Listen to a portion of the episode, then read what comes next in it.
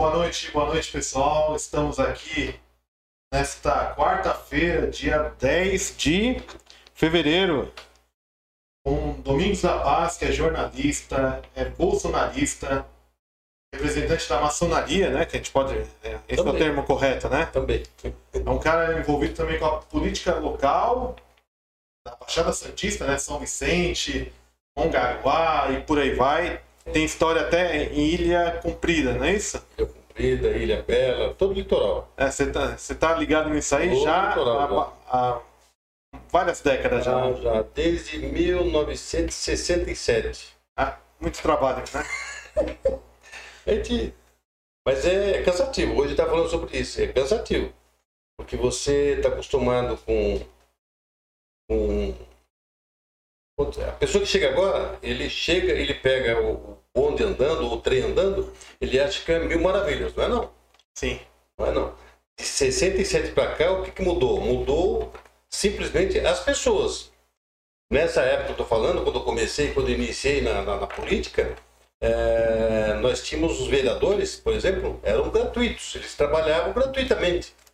E de lá para cá, veja que hoje eles brigam por mensalinho, mensalão, salário, salarinho, salarão. Quer dizer, tá difícil de de entender hoje essa composição da política, né? Mas a- o efeito, o sistema é um só, não muda nada, não. Completando aqui, Domingos da Paz também é dono de jornal, tem portal. Eu tinha, inclusive, queria comentar isso depois. Você tinha um, um enorme canal no YouTube que foi invadido, né? Foi, foi o sacro invadido lá. Invadiram por, pra te sacanear, né? Sacaria. Tinha lá uma faixa de 550 vídeos, né? É uma história, né? Sim.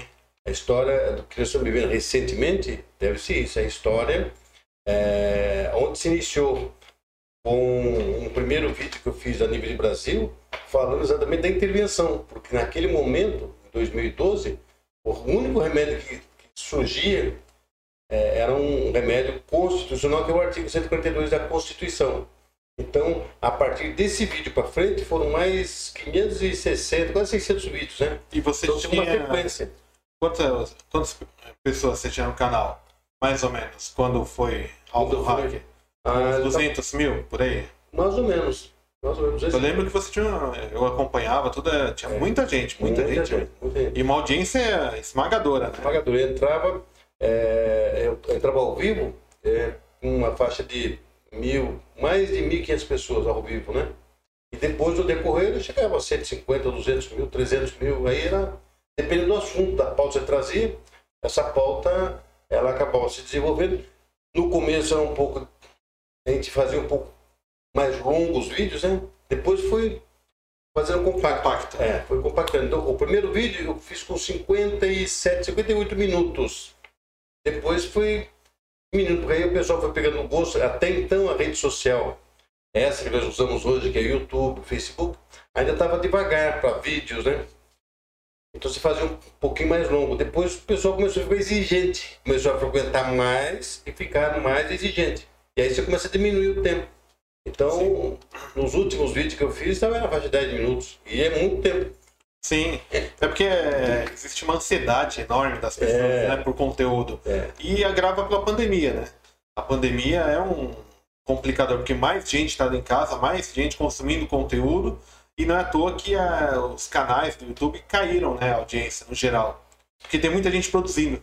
É, invadiu, né? É, nas, na, nessa época que eu tô falando 2012, 2011, 2012 para frente, para cá, é, até 2014, 2015, nós tínhamos uma quantidade de youtubers, vamos colocar assim, né? Que era bem limitado. Então era muito. é, você começar a fazer, começar a produzir os vídeos, mas eram poucas pessoas que produziam com firmeza, com, com profissionalismo, né? Mas de repente os, os esse, pessoal que está aí, não vou falar o nome, né? Eles acabaram invadindo, é, trouxeram um monte de, de, de porcariada, só, só lixo, não trouxeram nada de concreto. Muito pelo contrário. Boa parte do que eles falam é coisa de fake.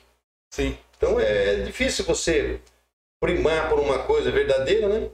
E o- os meus amigos, os meus seguidores, tanto no Facebook quanto no Facebook em 2012, eu já tinha cinco perfis meus, com 5 mil cada perfil, 2012. Então era perfil, o máximo era 5 mil. Então, 5 mil cada perfil. Fora os grupos que eu tinha. Então eu tinha grupo com 60 mil, com 30 mil, com 40 mil e assim por diante, né? Legal. Então, foi muito bom. Um, um trabalho enorme, né? De, de- é muita conversa, né? Com todo mundo, né? Porque É. você tem que criar esse laço, né? Com todo mundo. E você acaba não tendo tempo. Porque tanto o telefone toca, como vem a mensagem no- no- no- no computador, como vem no. No depois, já, depois, na sequência, foi criado o WhatsApp, né? Isso. Então, aí é, é, eu tive vários grupos no WhatsApp e aí você fica escravo. Sim, é- eu, Você fica escravo da coisa, porque se você não pôr uma rédea na coisa, ó, eu, no horário de meio-dia, duas horas, meu horário de almoço, sagrado, né? sim, É, sim. no meu horário, eu vou dormir meia-noite, da meia-noite em diante, eu desligo o telefone, desligo tudo. Se você deixar, você passa a noite. Você noite. É, vira refém de tudo. É, você fica né? refém daquele, daquele. Para quem, quem não conhece teu trabalho, né? Ou assim, o jornalista Domingos da Paz também está envolvido na área de direito, né? É um Também, cara que também, conhece bastante sobre leis, né? também. Inclusive você é defensor, você tem um grande trabalho contra a corrupção, né? Queria que você comentasse um pouquinho É, disso. isso aí, inclusive, isso é importante. Porque a, o direito, sim, eu passei, passei por quatro faculdades de direito, né? Eu comecei na Unisanta em 2009, aí fui para Unimis, depois fui para São Judas, que era a antiga. é, teve três nomes lá. Hoje é São Judas, né? Que é Unimonte. Animonte. É. E depois terminei na, na FPG, que é a Faculdade de Praia Grande. Mas tudo no direito. Durante oito anos eu tranquei a matrícula, não quis saber de direito, porque você começa a tomar corpo do que é o direito em si, e você vê que o direito hoje está com falta muita coisa para ser direito. É, a gente vive com N problemas, É, né? Nessa questão de direito, né? Porque, que nem a gente vê pegando o noticiário, né? Só dar um giro pelo noticiário no Google ou na TV, né? Que a- inclusive a TV tem muita porcaria, né? Nossa. Você, você sempre enfatiza isso, né? Nas Sempre, suas sempre. postagens. A gente vê muita interferência, né? De, do judiciário em outros poderes e vice-versa, né? Totalmente. É uma bagunça o Brasil hoje, E na verdade é assim, é, a Faculdade de Direito é uma, é uma delícia, na teoria. na teoria. teoria, você chega você pega professor, eu peguei professores da melhor qualidade. Então você pega professores que, que têm assim é, aquela intimidade com a matéria e ele passa aquela, aquela matéria uma, uma é, sei, com, com um bom grado não, que faz você pegar gosto pela matéria. E só que quando você parte para a prática, e foi o que aconteceu comigo, pa- partir para a prática, aí você vê que é um outro mundo. É, o- a teoria é, É, muito distante do mundo real. né? Totalmente. Então você vê o professor falando lá na, na, na- na- na faculdade, na aula dele, ele falando que, por exemplo, direito constitucional, ele desce uma matéria de direito constitucional como se fosse assim, uma, uma, uma coisa assim maravilhosa, respeitada, todos os ministros, todos os, os desembargadores, todos os juízes, todos os promotores, todos os delegados de polícia, toda a polícia respeitasse. É exatamente o contrário. Você tem um direito constitucional, mas não é respeitado. Eles não respeitam. E aí manda. É por causa do seu direito. Você está fazendo o quê? Tá procurando direito. Está procurando direito. Mas eles são assim. E você começa, quando você cai no lado prático da coisa, você começa a desagradar. Você vê situações.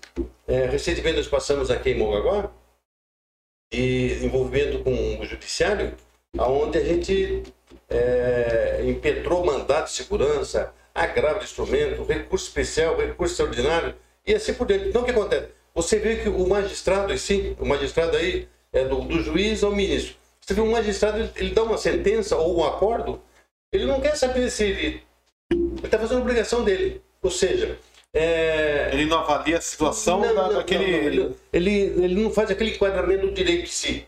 Fundamentar, não. O juiz ele dá uma sentença, mas não fundamenta. E mesmo com o advento do novo Código de Processo Civil, que diz que tem que ser fundamentadas as decisões do magistrado, eles não, não fundamentam. E aí você é obrigado a buscar outro recurso, que é chamado de embargo de declaração, mostrar que ele foi omisso, que ele fez, ele, a, sentença dele é contraditória e assim por diante. Então, veja bem, ele não está se portando com o que ele está fazendo. Ele, ele deixou de ser profissional do direito.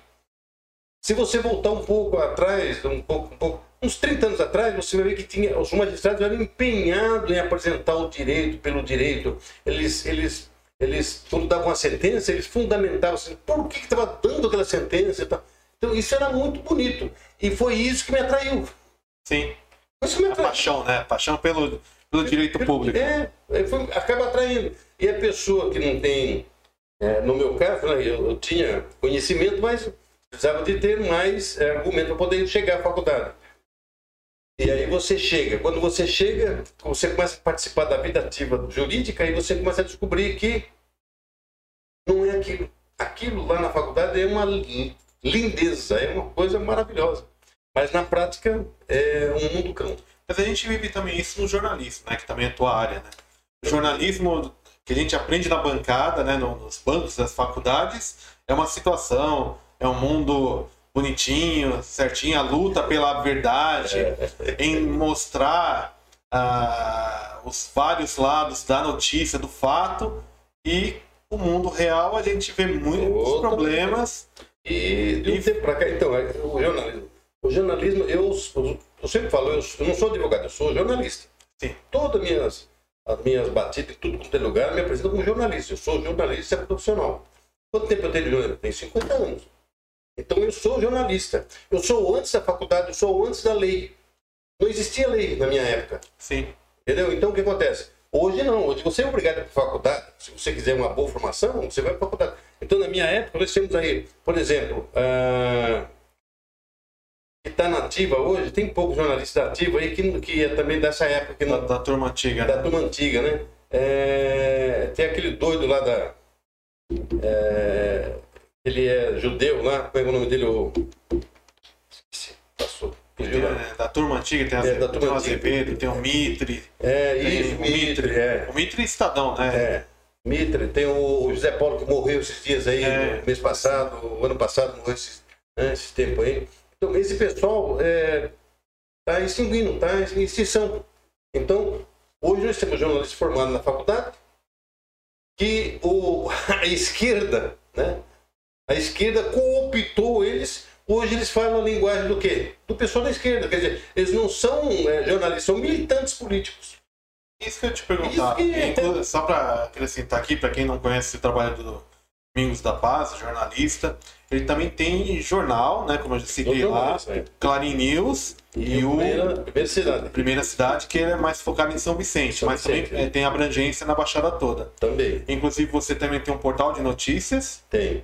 Isso, né? Tem. Então, quem conheçam, procurem aí, Primeira Cidade, o Clarim News e Domingos da Paz, um cara que tem muita história aqui na Baixada É, Santista. inclusive eu tenho um site no meu nome, né? Domingos da Paz, ponto jor, quer dizer, jornalista, Isso. ponto BR.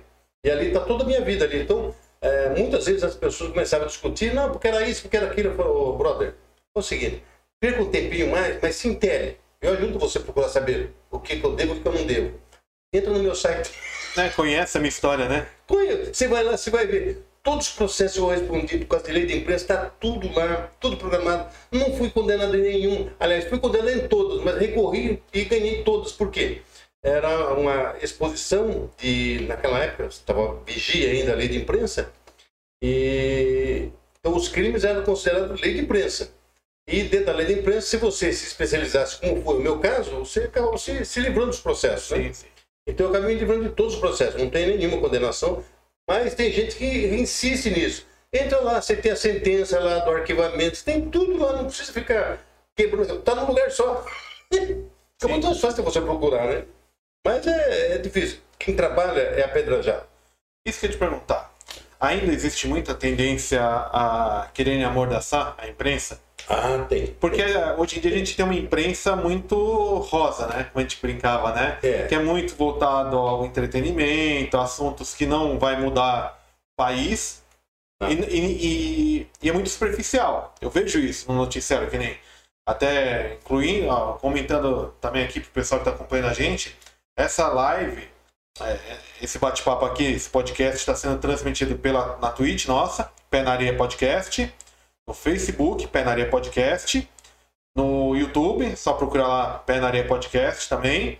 Depois que a gente concluir, ainda vai pro SoundCloud e para o Spreaker, que são dois só de áudio, que é para podcast mesmo, só áudio, que a gente está aqui com áudio e imagem. É. E retransmite no, no portal do. No, na página no Facebook do estaçãolitoralsp.com.br, que é um site de notícias que eu criei também para montar esse grupo de pra gente trocar ideia, levar notícia ao público e tal. E o que eu mais pego, eu leio umas 200 notícias por dia, é esse superficialidade. Né? Tudo é muito superficial e é muito rápido. Não, não tem apuração, a checagem.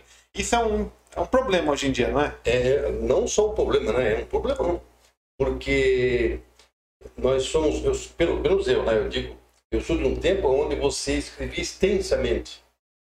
Você escrevia poucas eram as fotos que você ilustrava a matéria. Hoje, é, hoje, do jeito que está o segmento jornalístico, é, é olho. Então você tem que pôr uma foto grande para ilustrar o que você quer falar e pôr um texto reduzidíssimo.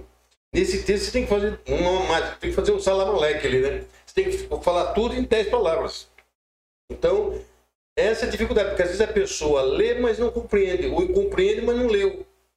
Então ele, se, ele deduz, ele faz. Não, eu faço uma leitura dinâmica. Não, você não fez leitura dinâmica. Você passou o olho em cima.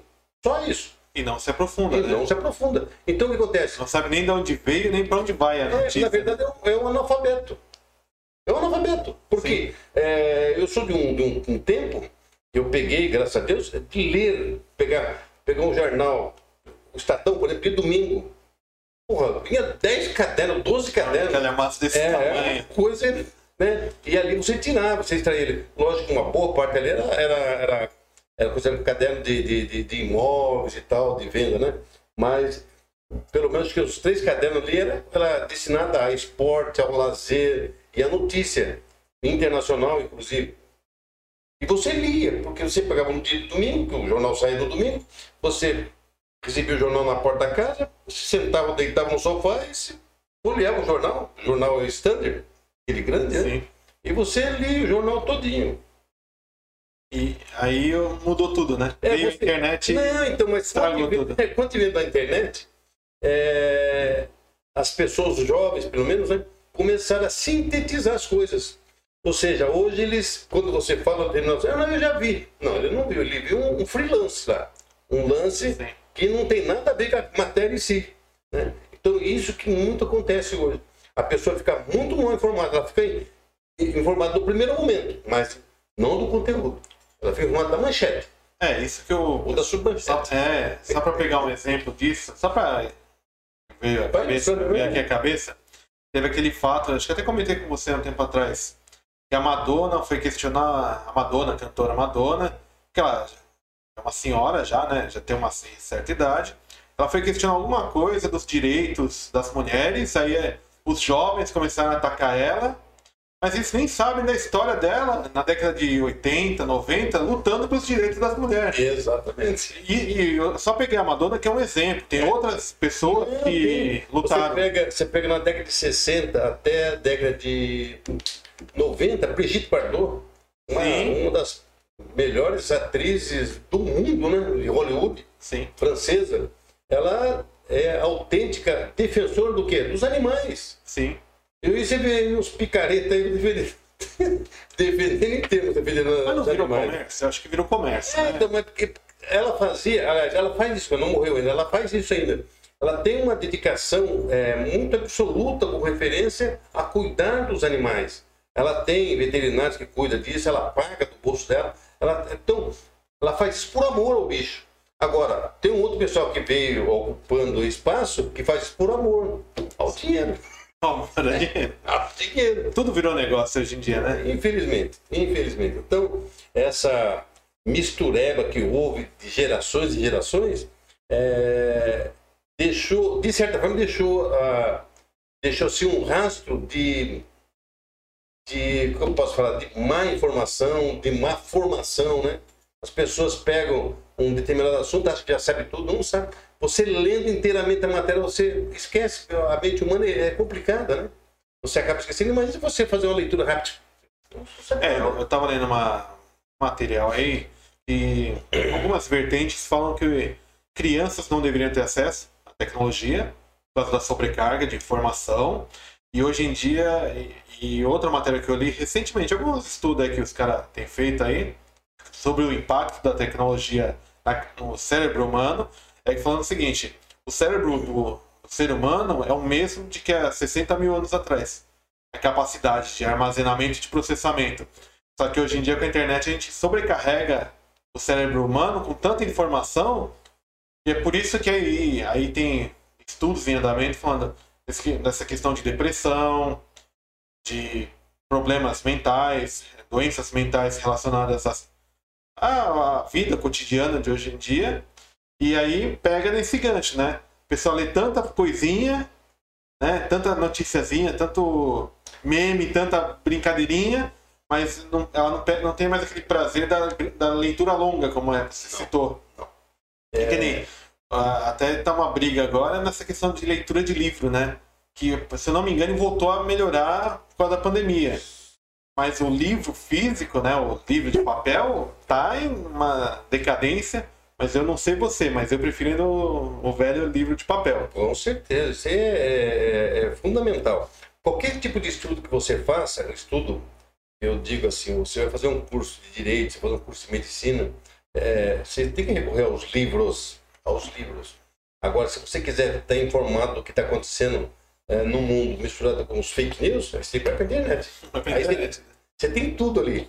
Agora, o livro é imbatível. Né? É imbatível. Eu, eu tenho oito livros que eu escrevi.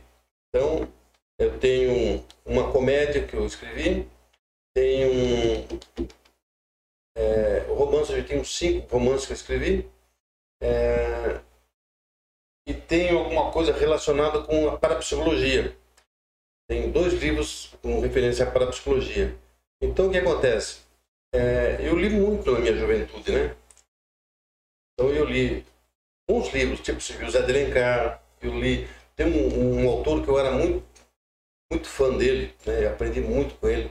A linguagem dele era bem bem, bem caipira, né? Bem, bem, clássica, né? Não é aquela coisa assim chabuscada, né? Mas coisa, uma coisa bem, bem, bem, bem, bem caipira mesmo, que é José Mauro de Vasconcelos.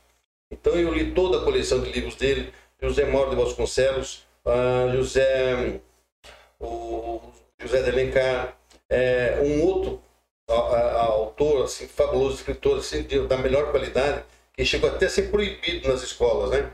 da escola comandada pelo, pelo pessoal da esquerda, né? Que era Monteiro Lobato. É, tá, ele está numa polêmica gigantesca meu, agora, né? Meu, olha, olha, os livros de Monteiro Lobato é incrível. O cara, ele escreveu lá no século passado com a cabeça no século que vai vir ainda. Sim.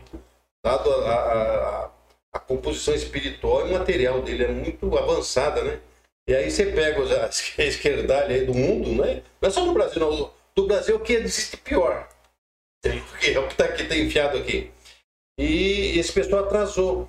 Nós temos um atraso nas escolas. Eu posso falar com bastante propriedade, nós temos um atraso na escola assim, de aproximadamente uns 70 anos de atraso nas escolas. Então, hoje o nosso jovem, ele não consegue é, acompanhar o seu raciocínio, você falando. Então, nós somos uma geração, eu estou com 67 anos, eu, sou, eu estou numa geração que nós estamos indo embora.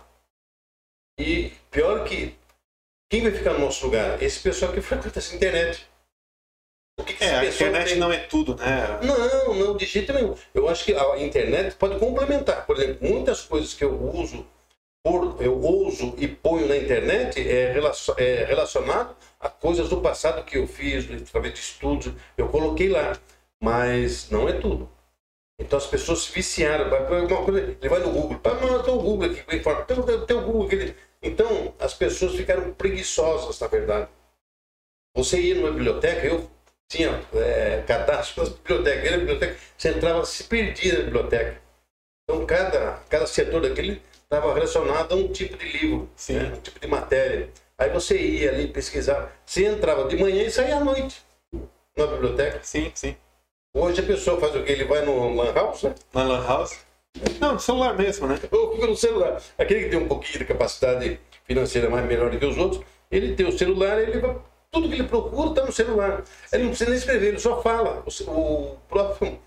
É, inclusive eu estava lendo, tava vendo um curso, né, sobre na área de marketing, comunicação, e o cara que estava falando, ele destaca isso. Meu, você quer fixar alguma coisa, escreva. Né? Pra, porque senão você, os miolos, não captura nada. Fica vulnerável. Fica vulnerável, né? É. Antes de continuar, próximo assunto, Felipe, tem alguns comentários aí que eu vi alguma coisa? Rogério Almeida. Rogério Almeida, forte abraço, um grande artista aqui que mora no Flórida Mirim. Opção em um agora que sabemos que existe, tem solução? Tem mais alguma pergunta? Eu já entro nesse. Não, não, pessoal. Boa noite. Só essa pergunta. Boa noite a todo mundo aí que está acompanhando a gente. Vamos entrar nesse assunto? Vamos, vamos. Vamos embora. Isso é, isso é matéria. É, não começou em Mogaguá, né? É, eu gostaria que você linkasse no, com o teu trabalho da CNCC. É isso? CNCC, é. Então, a CNCC, o que é a CNCC? A CNCC é uma Comissão Nacional de Combate à Corrupção. Nós estivemos ligados diretamente na, na Lava Jato, né? Fizemos parte do, do, do batalhão que caçava corrupto, né? junto com os procuradores da República, e, e ali nos deu assim uma, uma oportunidade para a gente fazer um serviço mais independente. Então hoje nós temos um trabalho mais independente. É, a entidade ela, ela goza desse, desse respaldo jurídico de poder entrar com ação civil pública, de entrar com todos os instrumentos jurídicos que qualquer promotor entra, nós podemos entrar, e a gente tem feito esse trabalho. E é difícil porque é, o Brasil é um tamanho continental, é muito grande. E a corrupção está tá, assim, enraizada em todos os níveis é, do Brasil.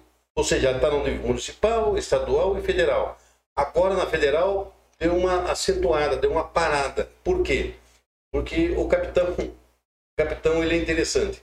Ele, é, na linguagem de alguns, de alguns políticos que o conhecem bem, principalmente do, do, do Bob, né?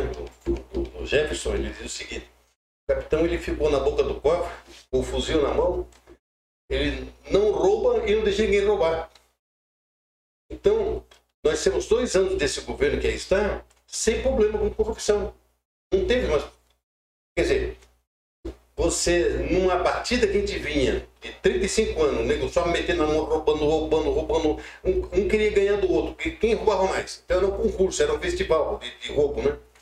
E nesses últimos dois anos, deu uma parada no governo, no governo federal. Em compensação, os governos estaduais, os governos municipais triplicaram, quadriplicaram a forma de roubar. A forma da, da corrupção em si. Por quê? Com a fraudemia, né, com a falsemia, a fraudemia que veio, que veio lá do PCC da China, é, abriu as portas é, para os brasileiros mal intencionados a buscar dinheiro federal e não utilizar as leis. Ou seja, você não precisa fazer licitação agora. Você pega o dinheiro, você manuseia o dinheiro para onde você quer, dentro da secretaria, dentro do departamento, dentro do prefeitura, dentro do, do, governo do estado, e você não precisa de fazer o quê? Licitação.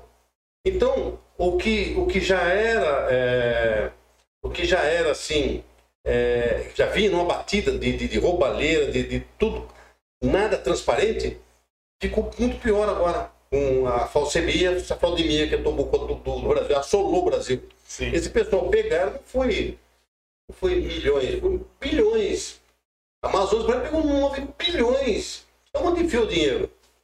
Não, e muita gente morrendo lá com a pandemia não, é e outras doenças também. Que, que assim, também é, vamos pegar nesse contexto de notícia é. e da situação que o Brasil vive hoje. Tem muitas mortes que acontecem por um vetor, por uma, uma causa mas eles estão jogando na conta do Covid. Isso. Né? Existe é. um desencontro de informação, até porque volta no que a gente estava falou agora há pouquinho. O jornalista não está preparado. E eu só queria puxar um gancho para a gente linkar toda essa ideia. O maior absurdo dos tempos modernos ou contemporâneos do, da imprensa, que foi o erro da conta da matéria do tal do leite condensado, do Bolsonaro que foi um erro absurdo. Para quem não tá antenado, se intera, porque assim, pelo que eu curei, e até acompanhei, a, o Grupo Folha, a UOL, o Grupo Folha, pegaram pelo portal da transparência do governo federal um, o gasto com, do, da, de compras. Isso é comum, qualquer cidadão pode procurar na sua cidade, estado ou união o que, que o governo está fazendo com o seu dinheiro. Né? Aí beleza, eles pegaram lá, aí falaram assim, ah, o governo Bolsonaro gastou 1 bilhão e 800 milhões com compras para o governo. Como você disse, a notícia era essa. Ninguém se aprofundou. Não. Aí depois pegaram com a história do leite condensado que gastou não sei quantos milhões em leite condensado. Notícia. Aí virou aquele burburinho, grupo de WhatsApp, né? Como você diz, da esquerda, daquela turma que só quer criar burburinho. Aí virou meme, né? Que a gente.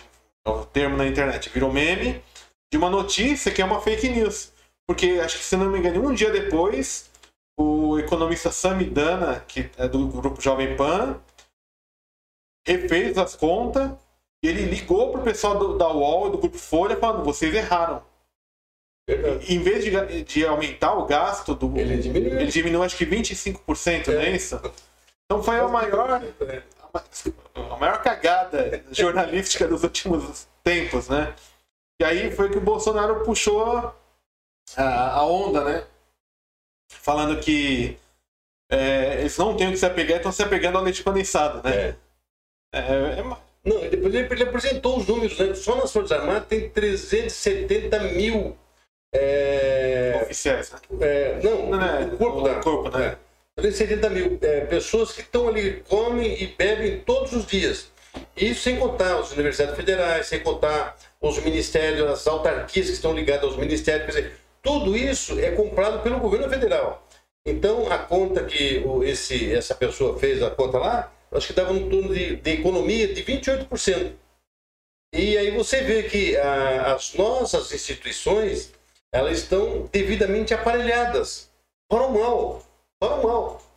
Então, se você escuta absurdos, né? É, eu conheço o Bolsonaro pessoalmente. Ele é da região aqui do Vale do Ribeiro, é, de Eldorado, precisamente. A mãe dele mora lá. O irmão dele mora em Miracatu, é o Renato, Renato Bolsonaro, capitão também. E eu conheci o Bolsonaro lá em Eldorado. Ele era, na época, ele era vereador no Rio de Janeiro. Na primeira eleição dele, teve 486 mil votos no Rio de Janeiro. Então eu conheci ele nessa época, ele era candidato a vereador, eu conheci ele lá em Eldorado. E é uma, uma pessoa que. O que, que ele mudou? Ele ficou velho só. Porque aquele jeito dele falar, de estourar, de explodir, ele sempre foi desse jeito. Não é agora que ele pegou esse tique nervoso. Esse Não tique foi nervoso é o- dele. Não foi que nem o Lula, É, que era de um jeito é, e, o paz de amor. e depois mudou lá. Isso é covardia. Até só para contextualizar, para quem não conhece essas histórias, tem acho que dois livros que eu recomendo. Procurem, tá- só deve ter em sebo, que é livro mais antigo. Mas antigo. Um é Chateau, o Rei do Brasil. É um livro sensacional. Assis Chateaubriand. Chateaubriand. Para quem não conhece a história da Assis Chateaubriand, basicamente ele teve, foi o maior empresário de mídia do Brasil Brasil. no seu tempo. Ele criou a TV Tupi, a- o grupo Diários Associados, a, Associado. Aí tem a, a Rádio Tupi de São Paulo, a Rádio Tupi do Rio, e por aí vai, um grande grupo de mídia. E o segundo livro que eu recomendo chama-se Notícias do Planalto, que é um outro livro que fala dos dois períodos. É... Antes Collor, até a eleição, que o livro é dividido em duas etapas. Até o Collor ser eleito e pós-Collor ser eleito, até a queda. Então são dois livros incríveis, deve ter em sebo, procura aí no, que nem um bom site, o estantevirtual.com.br para procurar livros assim. É baratinho, o pessoal vende pra caramba. Mas são livros, olha, para você conhecer a história do Brasil e onde se contextualiza todo, de onde a gente veio, para onde a gente vai, é sensacional. E volta a questão do Bolsonaro, né? Então, o Assis Chateaubriand, ele faz parte da história do Brasil, na- no sistema de telecomunicações no Brasil. Depois ele, ele, ele, ele tem, nossa, ele tem, passagens assim extraordinárias. Eu cheguei a ler o livro dele. E eu conheci a, a sede ali na, na, na 7 de abril, em São Paulo. prédio enorme lá. E ele era um cara poderoso. Poderoso. De mídia ele era poderoso no Brasil. E. Quem pensa que a Globo é poderosa. Ah, a Globo é um no chinelo dele, porque ele, ele comandava todo um sistema de, de rádio, televisão e Revistas. jornais e revistas. Então ele dominava mesmo ah, o sistema de telecomu- telecomunicações no Brasil. É, depois nós tivemos um outro jornalista, esse era um jornalista é, assim, combativo, né? Ele buscava a verdade. Outro cara que buscava a verdade, de- era- que era lá do Rio de Janeiro, era o, o- o Lacerda, né? O Carlos Sim. Lacerda, jornalista também, ele buscava também os, a coisa verdadeira e tal. Só que com a aproximação do poder político, ele ficou, ficou sem vergonha. Sim. É, é- é inebriante o poder político, né? Ou se o cara não é, ele, ele, ele- se torna. Né? E, e o, o Lacerda, ele tinha um inimigo também no Rio de Janeiro que era muito forte. Ele tinha sido é, aluno, estudante de medicina, e estudou até o, o quinto ano, e depois ele, quarto, quinto ano, ele desistiu. Chama-se Barão de Tararé. Que tá bem. O Barão Tararé, ele era o inimigo número um do Carlos Lacerda, porque é, ele desafiava o Carlos Lacerda, o Lacerda era jornalista, ele também era jornalista, Sim. e eles batiam. Só que o, o, o Barão Tararé, ele era autêntico. Ele é, verdadeiramente autêntico. Ele tinha um pensamento autêntico. Ele não, não se moldava às falcatruas, às, às, às coisas que poder parecer. Não. Ele, ele foi eleito, inclusive, deputado. E, e o outro inimigo dele era o próprio Getúlio Vargas, né? Na era do Barão Tararé. Então nós temos, antes do seu Roberto Marinho, olha quantas pessoas tivemos aí de valores, de valor, que deixaram a sua marca registrada e tal. Agora, essa Globo perniciosa aí, nossa, meu Deus do céu. É, olha, É, pegando o gancho aí do governo Bolsonaro, Bolsonaro foi o. Ele prometeu em campanha e ele cumpriu de cortar as verbas, a, a gordura extra, né? E fazer o que é correto, porque assim, para quem não entende de jornalismo, como funciona o mercado de, de comunicação no geral, é, o cara. O cara tem uma empresa, que nem eu tenho uma empresa de comunicação, você tem, tem, tem tua empresa. Então os, os órgãos de, de poder, né?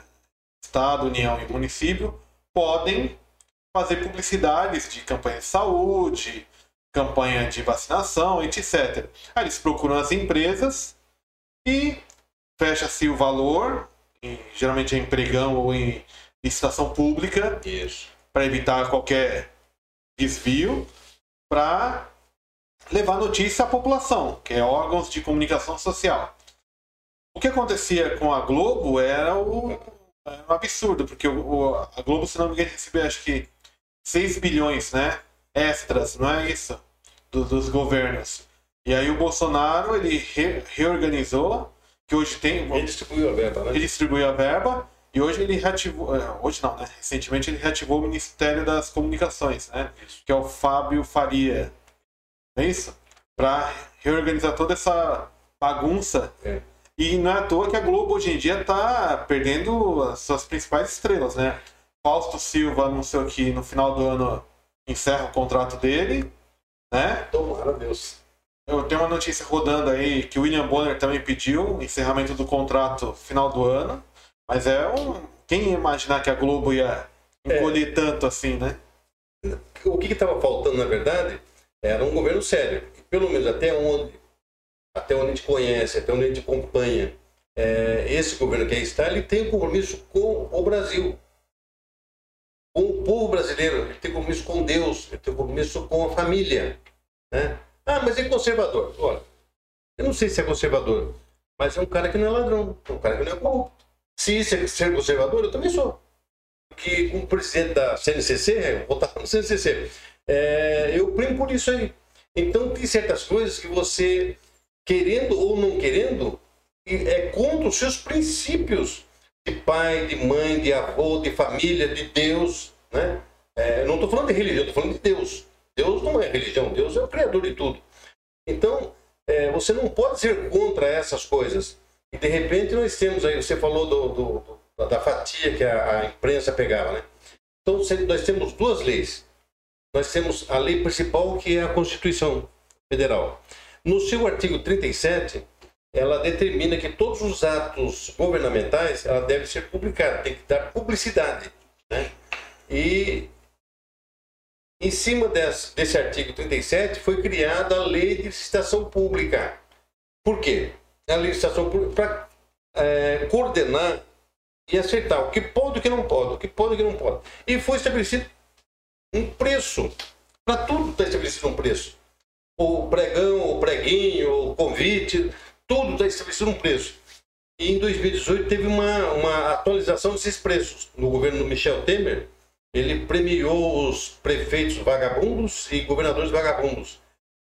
Que duplicou o valor, né? É. Em resumo, duplicou o valor É, de, de contratação É, direta. Desca- é, uma coisa descarada. Ele simplesmente ele liberou. ó, Você pode fazer um contrato de, de uma carta convite até 176 mil reais. Era, um, acho que era 76, uma coisa assim. Então disparou a coisa de tal forma que é, perderam a vergonha. Perderam a vergonha. E a Globo foi muito mais, porque a Globo, ela além de, de cobrar caro o espaço publicidade, ela cobra caríssimo, ela alegava que tinha a maior, ela detinha a maior audiência no Brasil. Legal. Mas além de ela pegar o dinheiro a- através da publicidade, ela pegava dinheiro emprestado do BNDES, que é um banco que é, foi, foi criado pelos militares para socorrer a sociedade. E outra, tem uma outra lei que define que o- a, a concessão de serviço público não pode pegar dinheiro emprestado do próprio governo. E a fez tudo errado.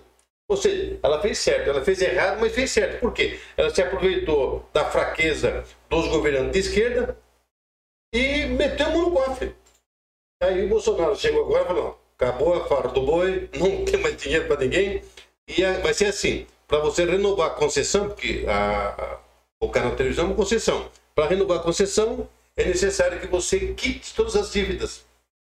Se não trouxer toda certeza que está tudo kit, você não vai ter a concessão renovada. E vai, ela vai renovar. Sim. Ela vai renovar. Mas não é com dinheiro brasileiro. Ela vai buscar o parceiro dela. Qual o parceiro dela? É a China. Por que, que ela defende tanto o tal do, do, do Coronga? Por quê? Tá, tá lutando pela. É lógico, ela, Recurso, o, né? o ditador, defende tanto o Coronga, né? Para se tornando parceiros. Parceiros do crime. São verdadeiros parceiros do crime. Porque o que tá. Você liga a televisão, é, do começo ao fim, é, só fala do vírus, só fala da doença, só fala da morte, só fala. É cemitério, é caixão, só fala coisa tenebrosa. Mas eu, eu queria pegar um gancho que você falou, né? A gente tem acompanhado esse tipo de noticiário, até o. Acho que na outra live a gente comentou sobre isso, que é um noticiário é, mortuário, né? É, um, um- um mortuário. É muito fúnebre. É fúnebre, né? Ah, Só que assim. Só que entre o noticiário que a gente vê, que a gente acompanha tal, e o, a vida. A vida ao vivo, né? Nas ruas é, to- é to- totalmente diferente. É diferente. Porque as pessoas estão lutando pelo seu sustento, estão indo às ruas, tentando trabalhar, obviamente, usando álcool em gel, usando a máscara, respeitando no limite da- do possível as recomendações. Só que a gente vive num país que tem muitos problemas. E assim, eu a minha opinião pessoal, tá? Eu vejo que hoje em dia a gente paga um preço alto porque meteram a mão lá atrás. Aí, infelizmente, a gente. é, hoje em dia a gente não está num, num certo patamar, ou até com dinheiro para que possa mais pessoas recebam ah, os benefícios lá, auxílio emergencial, tudo, porque a gente tem uma dívida gigantesca de anos e anos dos caras metendo a mão. Poderia hoje ter um. Hoje está tendo essa briga do, do, do retorno do auxílio emergencial. É. Mas o Bolsonaro já falou, não tem dinheiro, não tem de onde tirar dinheiro.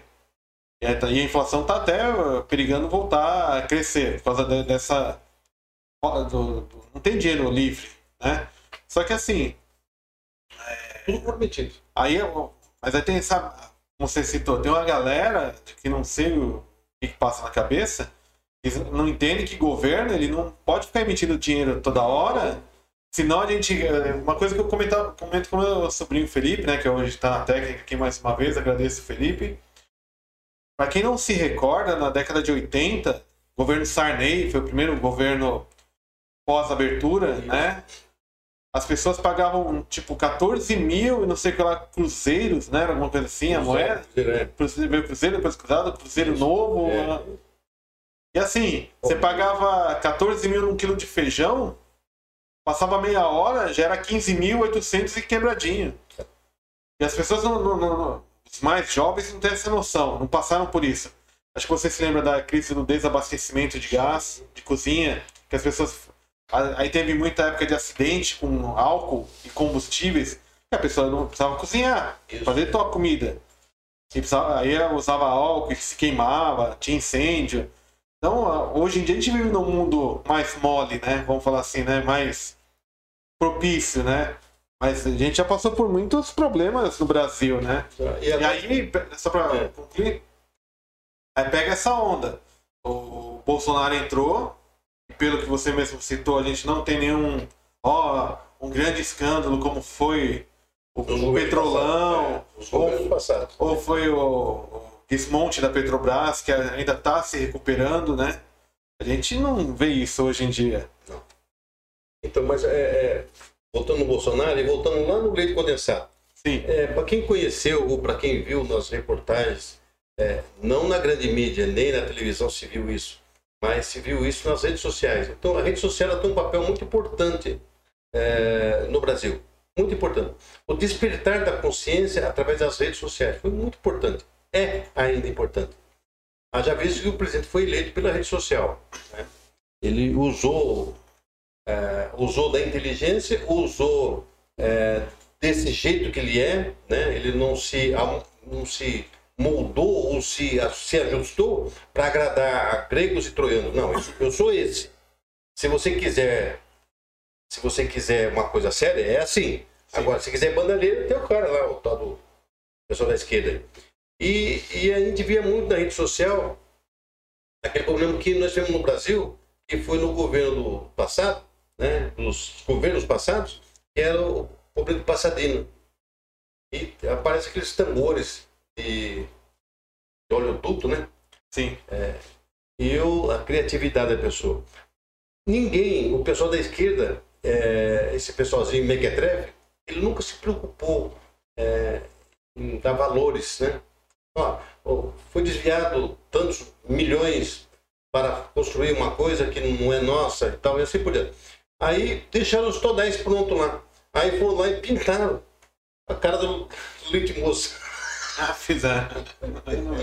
Fizeram Moça. Quer dizer, ali, ali foi feito, é, foi desviado dinheiro ali, bilhões de dólares. Nenhum. Chamar esse pessoal da esquerda de ser humano é complicado, rapaz. Nenhum troço desse aí se, se dignou, falou, não, mas isso aí é do leite moço, isso aí é normal, porque é um consumo normal. Feito as, as, ma- as matemáticas, aritmética, não é nem matemática, faz- feita aritmética, chegou à conclusão que aquilo é, girava em torno de 92 centavos a lata do leite moço. Mas não reclamam de quem então?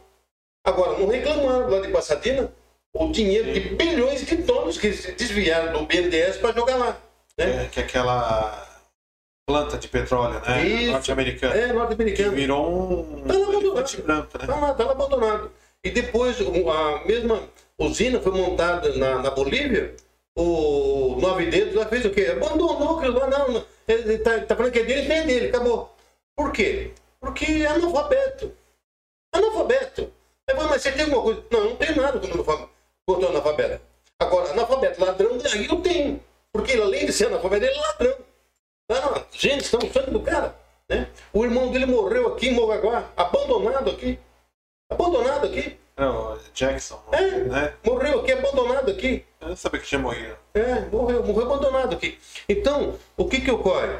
Nós temos aí uma, uma- Foram 35 anos de desinformação. Foram 35, 35 anos que foi feita uma lavagem cerebral na cabeça dos nossos jovens, dos nossos, das nossas crianças, que foram preparadas para se tornar esses jovens inúteis que está aí. Inúteis, porque não, não tem conteúdo. Não sabe escre- escrever o nome dele. Se for pegar esse, essa boa parte dessa, dessa. Lógico que nem todos, né? Tô falando, não estou generalizando aqui. Mas boa parte desse pessoal é inútil. Inútil, totalmente inútil, não sabe fazer nada, não sabe de nada, só sabe ficar no celular. E só fazendo o quê? Porcaria. Só fazendo porcaria. E aí, é, em 2012, quando eu fiz o primeiro vídeo que falava da intervenção no Brasil, da- das Forças Armadas, é, foi um vídeo assim que foi hackeado depois, né? Mas eu, eu tenho o original guardado. E tá lá, disposto lá. Mas é um vídeo assim que acabou dando coragem, dando voz para muita gente se aparecer, se vir ao, ao, ao, ao, à tona, né? E trazer o que pensava, o que falava. Mas aquele primeiro vídeo, eu, olha, eu só não fui chamado de santo. Porque o resto é chamar de tudo, de tudo. Eu olhava os comentários assim, cada comentário que era só quem, quem que comentava. Não é gente de bem. Sim. Não é, porque alguém acordou, alguém viu que eles estavam tomando o Brasil. Eles estavam acabando com o Brasil. Depois inventaram aquela maldita ideologia de gênero lá. Meu, é coisa de maluco. Depois fizeram aquelas, aquelas, aquelas manifestações do LGBT, ele não sei o quê, bababá. Meu, é, é, denegrindo a igreja, denegrindo a imagem de Maria, denegrindo a imagem de Jesus Cristo arrastando pelo carna- carnaval afora. Quer dizer, o que, que esse pessoal tem na cabeça? Eu acho que assim, não- eles politizaram um assunto que compete a cada um. É, Cada um que se viva a sua vida. Né? Eles criaram uma. Politizaram um assunto que compete ao cidadão comum. é, Não importa se o cara é azul, se é verde, se é amarelo. acabou. Aí eles levam a um patamar político, Isso. aí quer- querem criar Cria um- uma, uma uma narrativa. narrativa, É. aí e querem forçar o, o cara que é azul a ver o vermelho e aí, sabe, acho que cada um tinha que. Vamos ver como a gente vê em outros países, que eu também acompanho noticiário ex- exterior, né? É, cada macaco no seu galho, cada um tinha que cuidar da, da sua vida, Isso. tocar seu barquinho e não ficar nessa politização, porque assim, o Brasil tem muitos problemas Nossa. só para só pra pegar esse gancho, né, da, da, da politização. A gente tem graves problemas com essa pandemia, que veio a aflorou. A gente tem um problema de saneamento básico, que ninguém fala. Inclusive no governo Bolsonaro é que foi assinado, né, o, o- a lei geral do saneamento básico para poder permitir que empresas entrem para não ter monopólio. Em São Paulo, monopólio em tese, praticamente 90% é Sabesp. Então, empresas, É, Um pouquinho mais, né? é, aí empresas vão poder entrar no mercado de saneamento básico para poder oferecer às cidades, inclusive com preço mais competitivo. Aí volta na questão.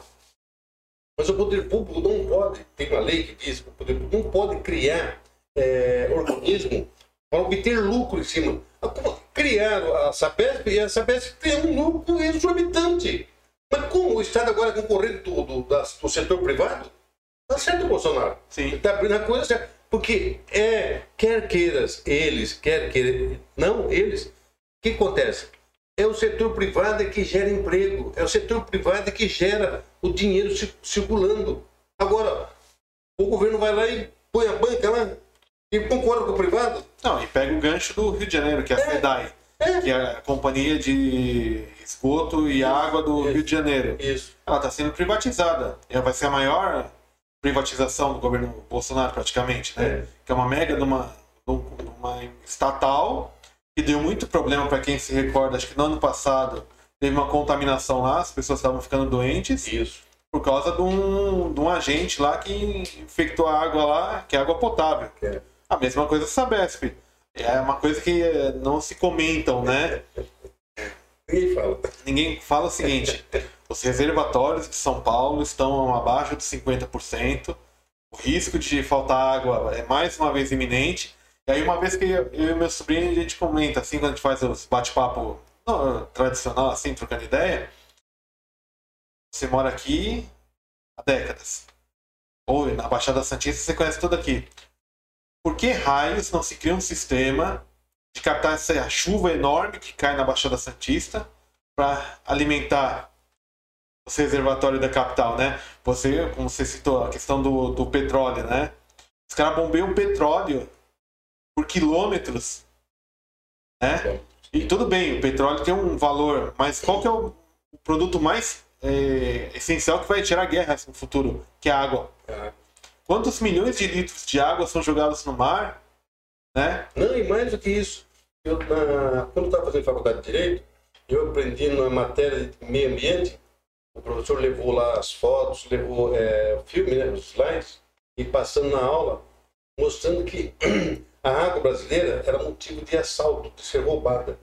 Chegavam os navios lá do Oriente Médio e entravam nas águas brasileiras, ou seja, lá no, você tem lá o mar, depois já tem o rio que já Sim. o mar. Então, saía do mar e entrava no rio, e aí eles abriam a comporta, enchiam os porões do navio e voltavam Embora. fazendo o quê? O contrabando de água. Sim. Porque lá, para quem não, não conhece isso, para quem tem interesse em se aprofundar, é só buscar na internet, mas os países da das Arábias, lá, aquela turma de lá, não tem água potável. Várias facilidades. Desculpa, eles ligam eles ligam um sistema de dessalinização a máquinas que gastam termoelétricas para poder ter água. Irrigação, né? Irrigação. Essa água que eles, eles, recuperam a água, tiram a salinidade para poder é, usar no campo. E vender o sal pro resto do mundo. E, exatamente. Mas Então, e aí que eu falo, a gente tem uma que é riqueza. criatividade. Não, é, a gente tem uma E o Bolsonaro riqueza. fala isso. É. Israel é pequenininho, mas olha A a, potência a potência que é Israel. tecnológica, né? É. Inclusive, acho que de Israel que está saindo um medicamento, não é isso? Eu li hoje. Isso.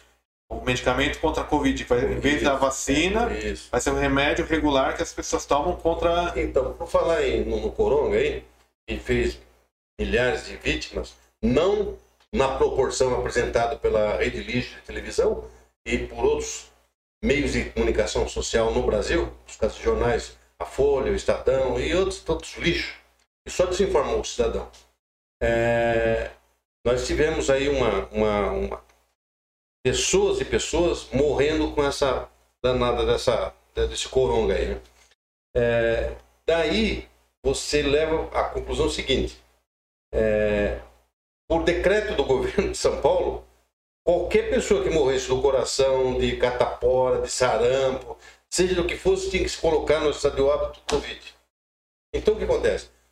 Quando é determinado para fazer alguma coisa desse sentido, tem alguma coisa por trás disso. O que, que era? Segundo consta pelas denúncias que a gente tem ouvido os médicos falarem, eles eram obrigados a colocar nos atestados de óbito ah, é, o novo coronavírus. Legal. Feito isso, acontecia uma outra coisa interessante, que cada, cada, cada, cada óbito custava para eles 19 mil reais. Esse foi o número que, que foi trazido a conhecimento de todo mundo. Bom, você fica entre a cruz e a espada. Eu não tomei vacina, não vou tomar. O Dr. Anthony Wong, morreu agora em janeiro, foi um dos maiores defensores da não proliferação da vacina, que as pessoas não devem tomar vacina, porque a vacina não tem comprovação científica. Não tem. Haja vista que foi liberada pela Anvisa, mas não como vacina. Foi elaborado um projeto para o, que, o, que era, o, que era, o que era feito no macaco, no rato, estão fazendo no ser humano agora. E o Não teve Dr. Wong- tempo ainda. É, e o Dr. Wong ele morreu por causa disso. Porque ele fazia as denúncias, comprovadamente, cientificamente, que ele fazia, e corroborado com outros médicos da mesma equivalência ou até superior ao conhecimento dele. Você acha que o cara morreu assim, da noite de, graça? Não. Ali assassinaram o cara. Assim como outros que nós temos conhecimento no Brasil, o caso do Celso Daniel e tantos outros. Então o que acontece? Você mexer com comunista, você tá na água. Porque os caras mandam matar. Manda matar mesmo. Ele não quer saber o, o patrimônio que o cara tem, desde que ele vai lá. Porque eu, comigo não aconteceu isso, mas aconteceu invasão no meu canal. É invasão. É tipo um alerta. É um tipo alerta. O que acontece? Hoje, é, por um monte de circunstâncias, eu dei uma, uma- um gelo na coisa, né? Deixei de ser frequente na, na rede social. Mas, sexta-feira passada, eu fiz um programa, uma live, e, no canal Brasil pela Direita, e eu trouxe ao conhecimento na sexta-feira passada de uma, de uma frase do Edson Fachin, ministro do, SS, do STF.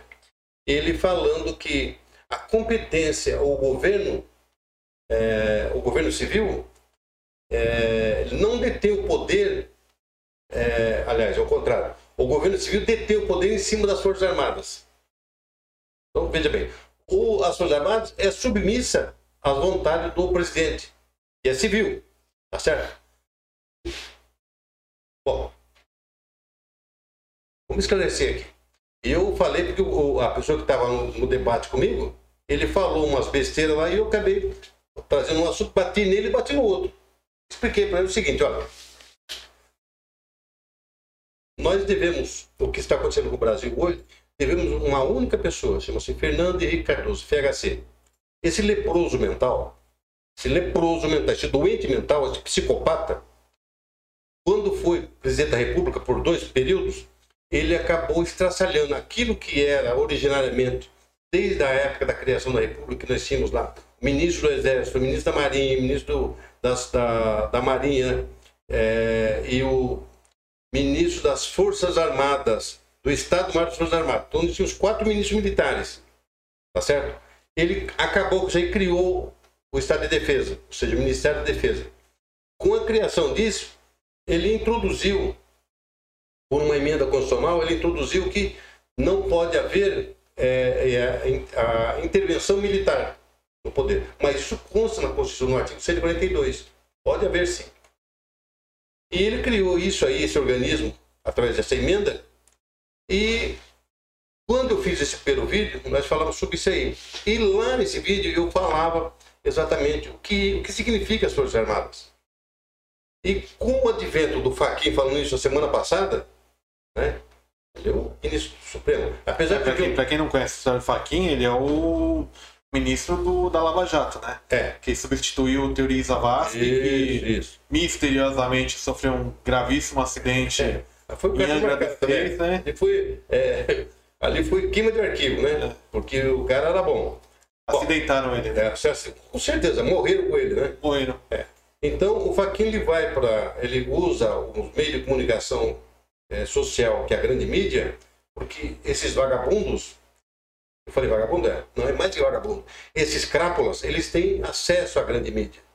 E a grande mídia, quer eu, quer eu não queira, chega rapidamente na casa das pessoas. O que a rede social demora uma semana para chegar na casa da pessoa, uma, uma, Globo, por exemplo, ela chega no instante seguinte. Ligou, já está com a mensagem dentro da casa da pessoa.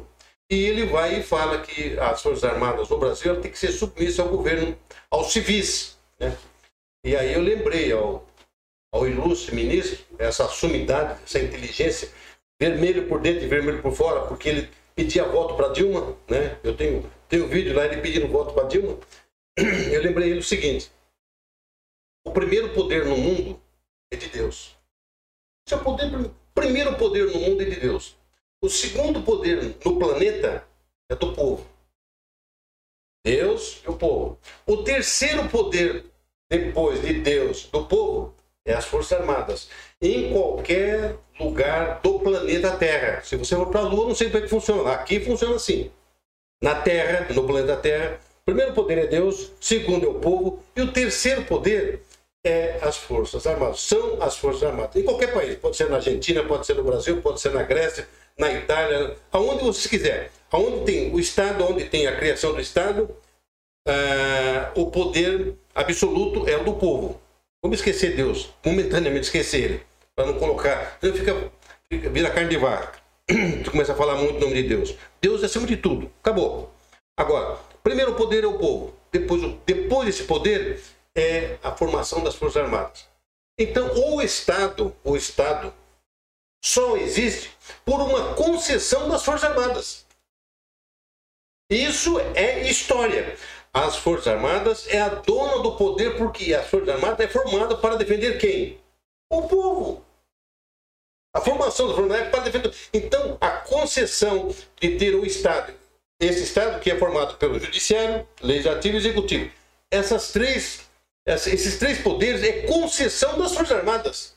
Se a Força Armada falar que não quer mais, acabou. Ela vai lá. Por quê? As Forças Armadas ela foi criada pelo povo, exatamente para defender o povo. Como se, cidade não tem polícia? Sim. Então, a polícia é particular, é uma coisa particular. Mas o exército, a aeronáutica e a marinha não. É defesa da pátria, da, da nação, do Estado. Defender o povo. Só para isso. E aí lembrei o ilustre ministro e lembrei o Duri que estava lá debatendo comigo. Falei, meu, dá uma lida, procura na história. Tem, tem livros disso aí. Se não achar, eu tenho lá, eu empresto. Você ver que a concessão do Estado foi, foi dado pelas Forças Armadas. Então, se temos um Estado hoje funcionando com os três poderes da República, que é o nosso caso aqui, é, é, a, a, a, executivo, legislativo e judiciário, é concessão das Forças Armadas. Haja vista que no Império, bem recente, né? No Império, é, na criação da República, é, não tínhamos os três poderes no Império. Sim. Era único. O Império era único. Aí, com a criação da República, quem foi que. de Caxias, né? É, quem foi que fez a criação da República? Foram o quê? Os militares. Os militares. Agora, parece um doente. Um doente que está lá por graça divina, porque ele é de esquerda, porque ele é comum com as ideias de esquerda. Mas gozado é que esse pessoal de esquerda, é, sem querer menosprezar né, é, a, a, criação humana, porque a criação humana é divina, mas esse pessoal de esquerda, eles defendem a esquerda, mas gozado que eles vivem com um relógio Rolex de cento e poucos mil dólares, é, carrão. É, a esquerda caviar. É, a esquerda caviar. Eles brincam, a esquerda. Não, mas, mas não é interessante. Olha, se você defende uma pau. Aí eu falei uma outra coisa, ele falou algo interessante, que aonde esse pessoal passou é igual gafanhoto. Não sobra, mas nem o taco sobra da plantação. Eles, de, eles acabam com tudo. Então, os comunistas ei, são iguais aos gafanhotos. Se não forem piores que os gafanhotos, são iguais aos gafanhotos. Haja vista que quem conhece na história do mundo o lugar que deu certo à esquerda? Em nenhum lugar do mundo deu certo. A única coisa que fizeram de certo foi que mataram. Genocid, são genocidas. Mataram, estrangularam, assassinaram mais de 100 milhões de pessoas. Agora, muito mais do que isso. Quando eles tomaram o poder na Rússia, é, 1917, de 1914 até 1918, quando eles tomaram o poder na Rússia, quem que é que, que dominava a Rússia? Era o Império. Que Império? Os Císares. E era o imperador. E aí? O pessoal eles querem levado pelo Lenin, o que, que eles fazem? Eles tomam o poder, tudo sindicalista, tudo vagabundo. Tomam o poder, o que, que eles fazem? Eles matam o imperador. Mas não é só matar. Eles assassinaram os caras de modo cruel. E pra quem não tá antenado, é o que desencadeou a Primeira Guerra Mundial. né? Ah, então. É. Agora, esse Lenin, esse, esse- essa sumidade, essa divindade, essa, essa, esse troço abençoado, não sei por quem, por Deus tenho certeza que não foi. Ele conseguiu matar os concidadãos deles, os compatriotas dele. Mais de 22 milhões de, de, de russos ele mandou matar para implantar o comunismo. Agora você pega esses mentecados no Brasil defendendo o Lenin, defendendo o Marx. Mas que para com isso, meu? Vai estudar. Aí faz falta o livro. Sim, falta. Falta uma boa literatura, né? Pra explicar direitinho, Não, né? Pega um livrão daquele, lá, você vai ler. Você vai ler a história ali, do que eu estou falando, eu estou reproduzindo aquilo que eu já li. Sim. Em livro de papel. Né? Mas é isso aí. Então, de repente, você tem pessoas é, é, jogando contra o Brasil, jogando contra a família brasileira, e na verdade eles vivem assim, que é o caviar, que é a, a esquerda caviar. Sabe? Eu falei, Mas vamos chegar onde? Outra coisa. Não se tem conhecimento ainda dos caras mais ricos do mundo tenha levado para a sepultura a riqueza dele. Sim. Ele vem nu e vai. Só não volta nu porque o pessoal mete um terno nele, né? Seu vestido e tal. Isso, isso que é um ponto que eu queria comentar. Estava aqui na ponta da língua, né? Vamos pegar, independente de quem crê, É. Depende da tua linha, mas vamos pegar que existe um fato que é histórico e muita gente já estudou isso, independente também da tua crença, mas que Jesus Cristo existiu. A pessoa, o ser humano, Jesus Cristo existiu e ele, ele é referenciado em várias religiões. E o cara andava com uma túnica, o pezão no chão, não é isso? É. Independente da, da, da- da divindade dele, mas ele era um cara É simples. que o cara é simples, né? E não é à toa que, um exemplo, vamos pegar uma das religiões mais antigas, que é o budismo. Eles também pregam isso, né? A simplicidade, Isso. né? Isso que é um- um uma grande polêmica que a gente Não, envolve tem- hoje em dia, né? E tem um dos psicopatas aí que eles ainda eles vão além ainda. Eles falam que Jesus Cristo era socialista. Politizar a religião, ah, né? Ó. Olha, primeiro, ninguém chegou nesse mundo, na Terra, sem que, sem que não tivesse sido gerada pela barriga de uma mulher. Ninguém. O próprio Jesus Cristo foi gerado na barriga de uma mulher. Então, todos, todos que vêm por aqui, ninguém fala, não, cara, não, ele veio da Lua, veio de Netuno, veio de Marte, não, não, nasceu aquilo na barriga de uma mulher. Não tem outro jeito, não inventaram outro. Aí os caras começam a arrumar defeitos. Porque a, a criança, quando nasce, ela nasce pura, sem defeito nenhum. Sim. Aí, é o, como diriam, né? O Estado que corrompe, né? É, aí você pega um Jorge Soro, pega um Fernando Henrique Cardoso, pega esses leprosos mentais psicopatas, vira esse demônio que tá aí. Com quem você aprendeu isso? Eu não ensinei. Você também me ensinou. Não, é muito complicado o que a gente vive hoje, né? E só para. Já estamos aqui há mais ou menos uma hora e vinte, olha como o tempo voa, né? Felipe, antes de continuar o próximo assunto, que eu queria falar de escolas militares, né? Pra gente. Bom. Que é um assunto que envolve educação, cultura, literatura e todo tal. Fê, temos algum comentário aí? Eu estava falando sobre o processo. Teve algum processo que te deixou com muita alma por algo totalmente banal envolvendo política?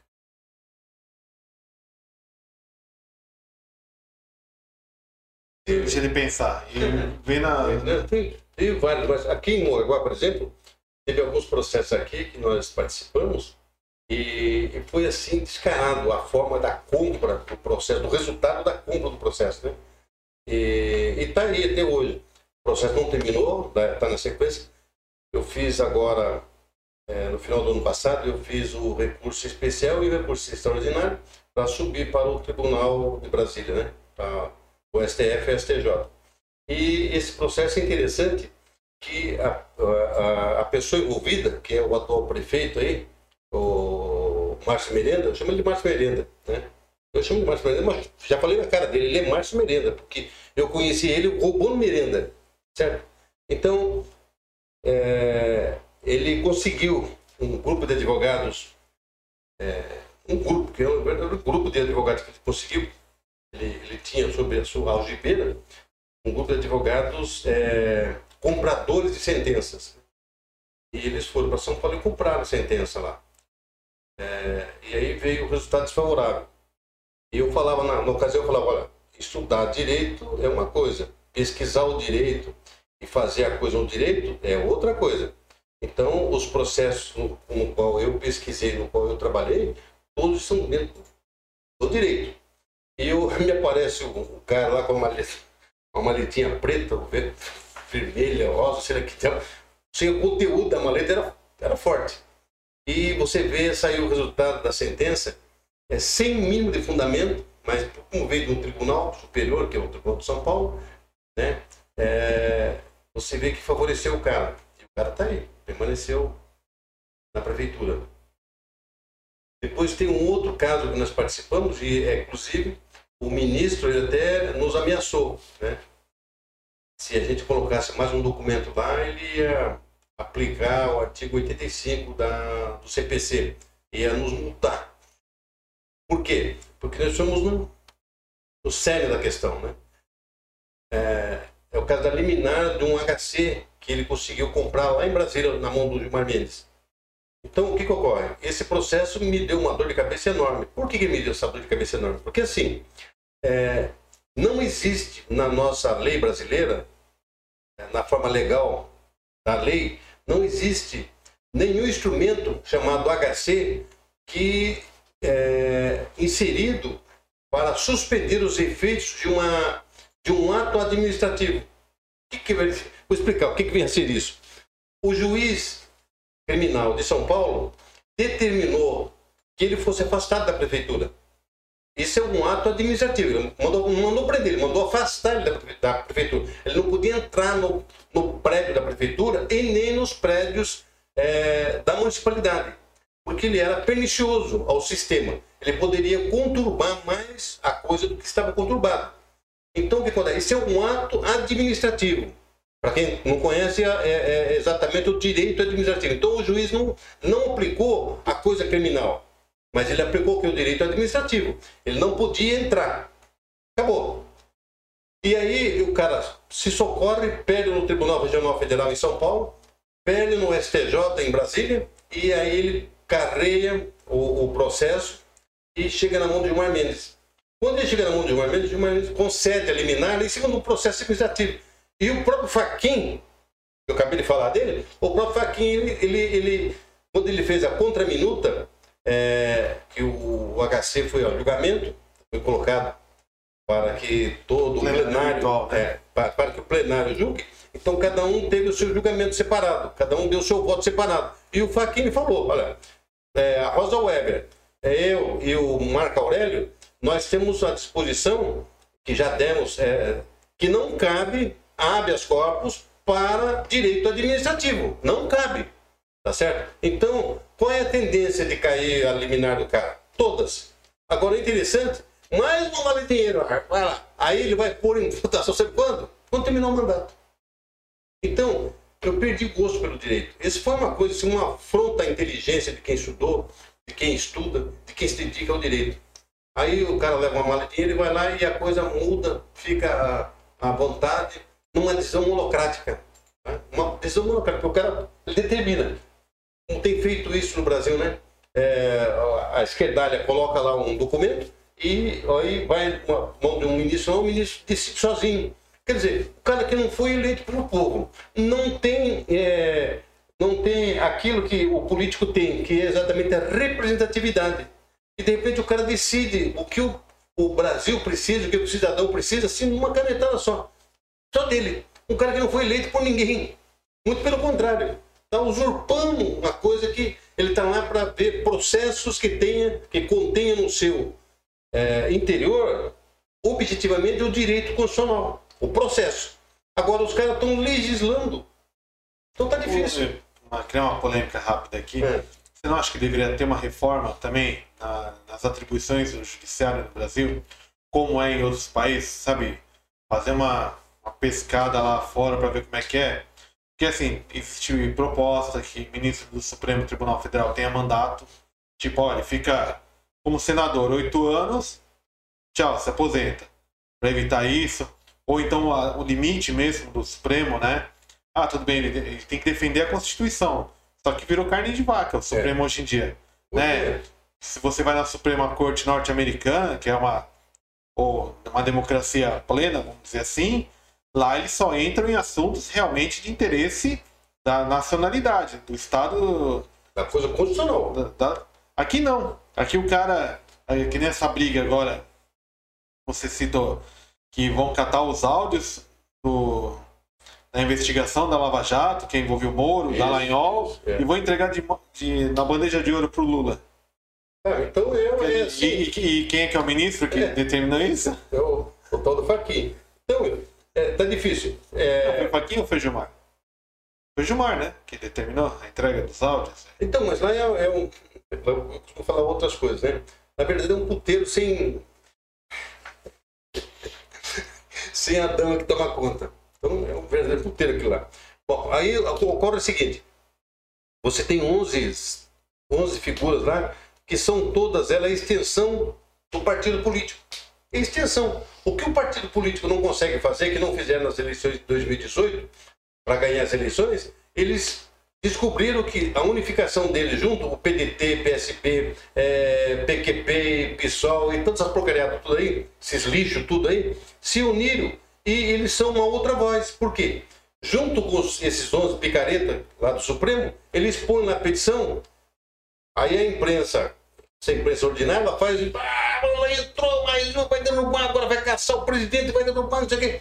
Aí, no final, é tudo sem embasamento jurídico. Aí o ministro pega e manda arquivar. Só que essa mesma empresa que faz essa estardalhaça e fala tudo isso aí, ela não dá o resultado final, que foi arquivado o processo.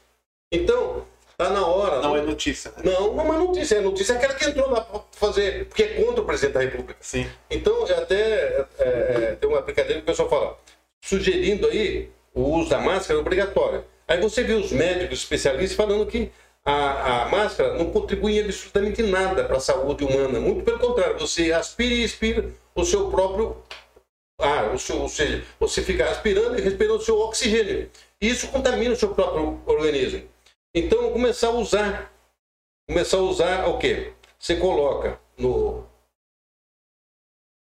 na máscara, Bolsonaro de um lado, Bolsonaro do outro lado. Usa máscara. Todo mundo usa máscara. Bolsonaro. Você não acaba com esse negócio de usar máscara. Acaba. Porque a doença deles, é o que o Bolsonaro tem falado. O problema do Bolsonaro é um só. Ele está no meio da corrupção. Ele está no meio. Por quê? Porque se ele sair, os caras avançam no corpo e rouba tudo. Então ele é o cara, é o empecilho. Eu só queria fazer um comentário rapidinho é sobre essa questão das máscaras. Tudo bem que eu acho que tem, na minha opinião, tá? Tem alguma. Alguma coisa deve servir, porém a curiosidade que eu queria comentar é o seguinte: ah, use a máscara tal. Só que assim, eu, pelo menos na época do colegial, eu era bom em biologia. A gente sabe que um vírus ele trafega pelo ar, uma boa. Aí foi a última notícia, já faz um tempinho, que na Antártida, lá que tem as estações de pesquisa na Antártida, os caras estão isolados do resto do mundo.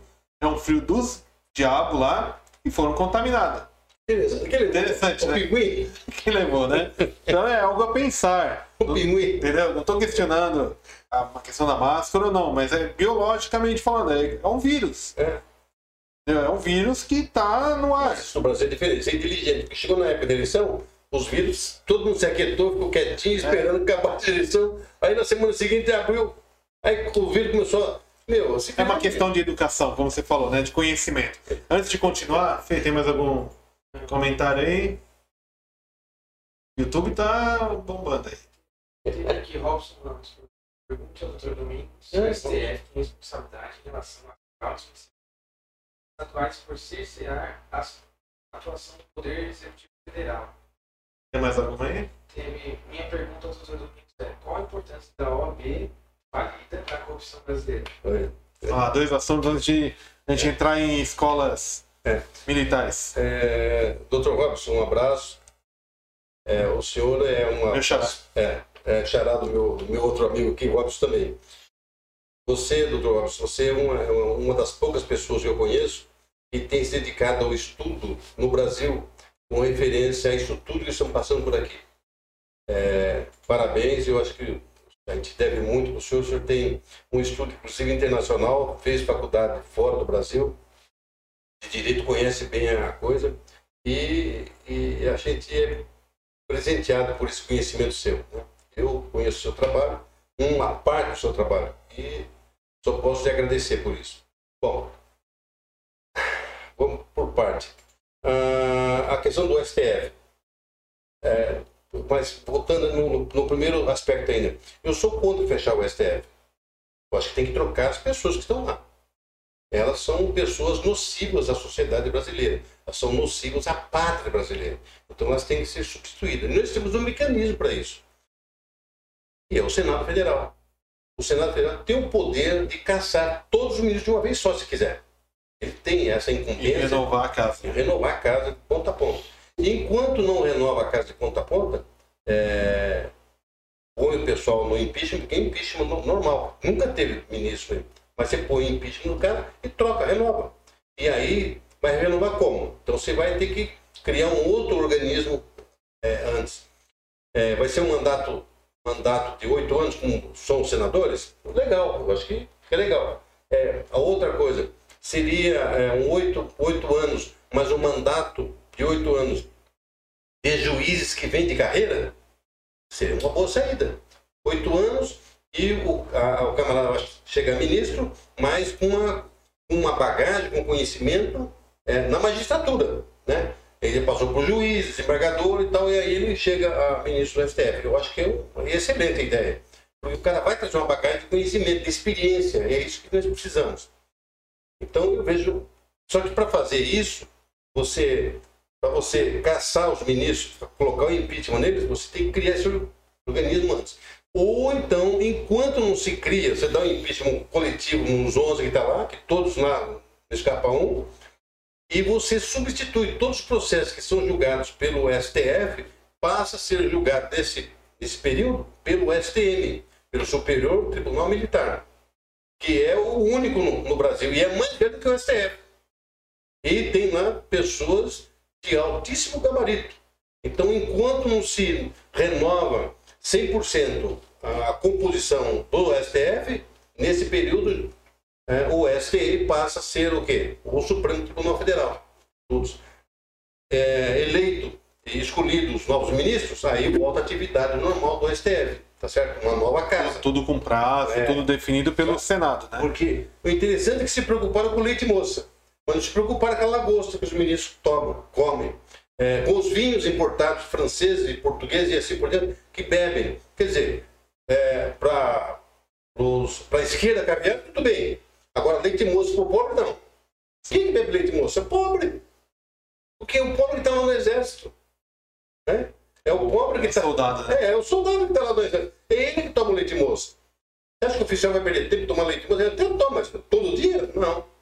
Então o que acontece? Agora, a esquerda, essa esquerda maldita, ela fala do, do, do, do, do, do- do- da- do leite moça, mas não fala dos desvios de dinheiro que houve no governo, nos governos anteriores. Sem citar, porque todos desviaram muito dinheiro, né? Inclusive, um dos piores dele ainda foi o FHC. Ele pegou a, a parte de mineral lá do, de, de Minas Gerais e vendeu gratuitamente banana para o Jorge parte, Soros. É, Que era Vale do Rio Doce. né? isso, ele deu gratuitamente para o Jorge Soros. Esse animal racional de rabichifre que está aí, aborrecendo todo mundo, criando essa porcaria, essa nova ordem mundial. Que nova ordem mundial? Eu tenho falado, que nova ordem mundial? Não, ele não é nova ordem. A nova ordem mundial ela foi criada em 1776, com a criação dos Illuminati. Só que nunca deu certo. Criada a coisa.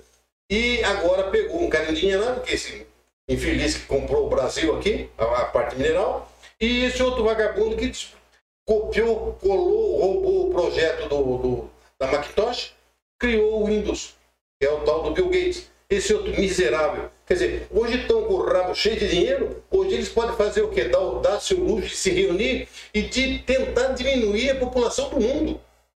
Essa vacina é para isso. Essa vacina ela cumpre exatamente esse papel, que é diminuir a população do mundo. Não é do Brasil, é do mundo. Isso, isso, inclusive, só pegando um gancho, já foi, a gente já discutiu isso, que o Dan Brown, que é um romancista, né?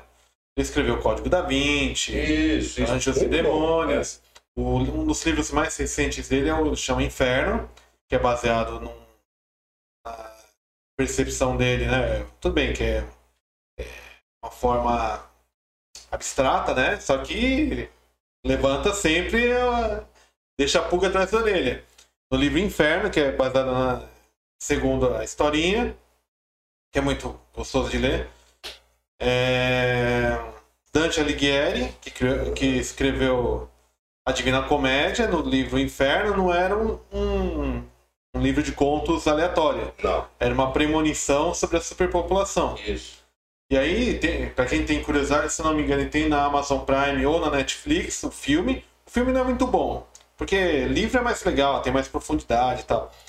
Mas fala disso, da superpopulação, das formas que os caras criam para controlar a população. É. Inclusive envol- envolve a OMS, que é na questão de alimentos, que eles tentam na água. Então, para quem tem curiosidade, procure o livro Inferno, do Dan Brown, é muito legal e pega essa, essa questão, né? De controle da população. E, inclusive, puxando, a gente, a gente já comentou sobre isso também, tem uma série na Amazon Prime chamada Utopia. Que é- a- tem a atual, tem a, a série, tem a atualização da série de 2019, mas ela é baseada numa série inglesa de 2013 a 2012, que fala disso. Ah, surge um vírus, e aí tem que ter uma vacina, tem um cara que é uma empresa. Então, assim, é, vamos pegar o gancho, né? Quando a gente viu Star Trek na década de 60, com as tecnologias, as naves, é o que a gente está vendo hoje, a corrida espacial, a corrida tecnológica. Então, nada da humanidade surge à toa, né? À toa, né?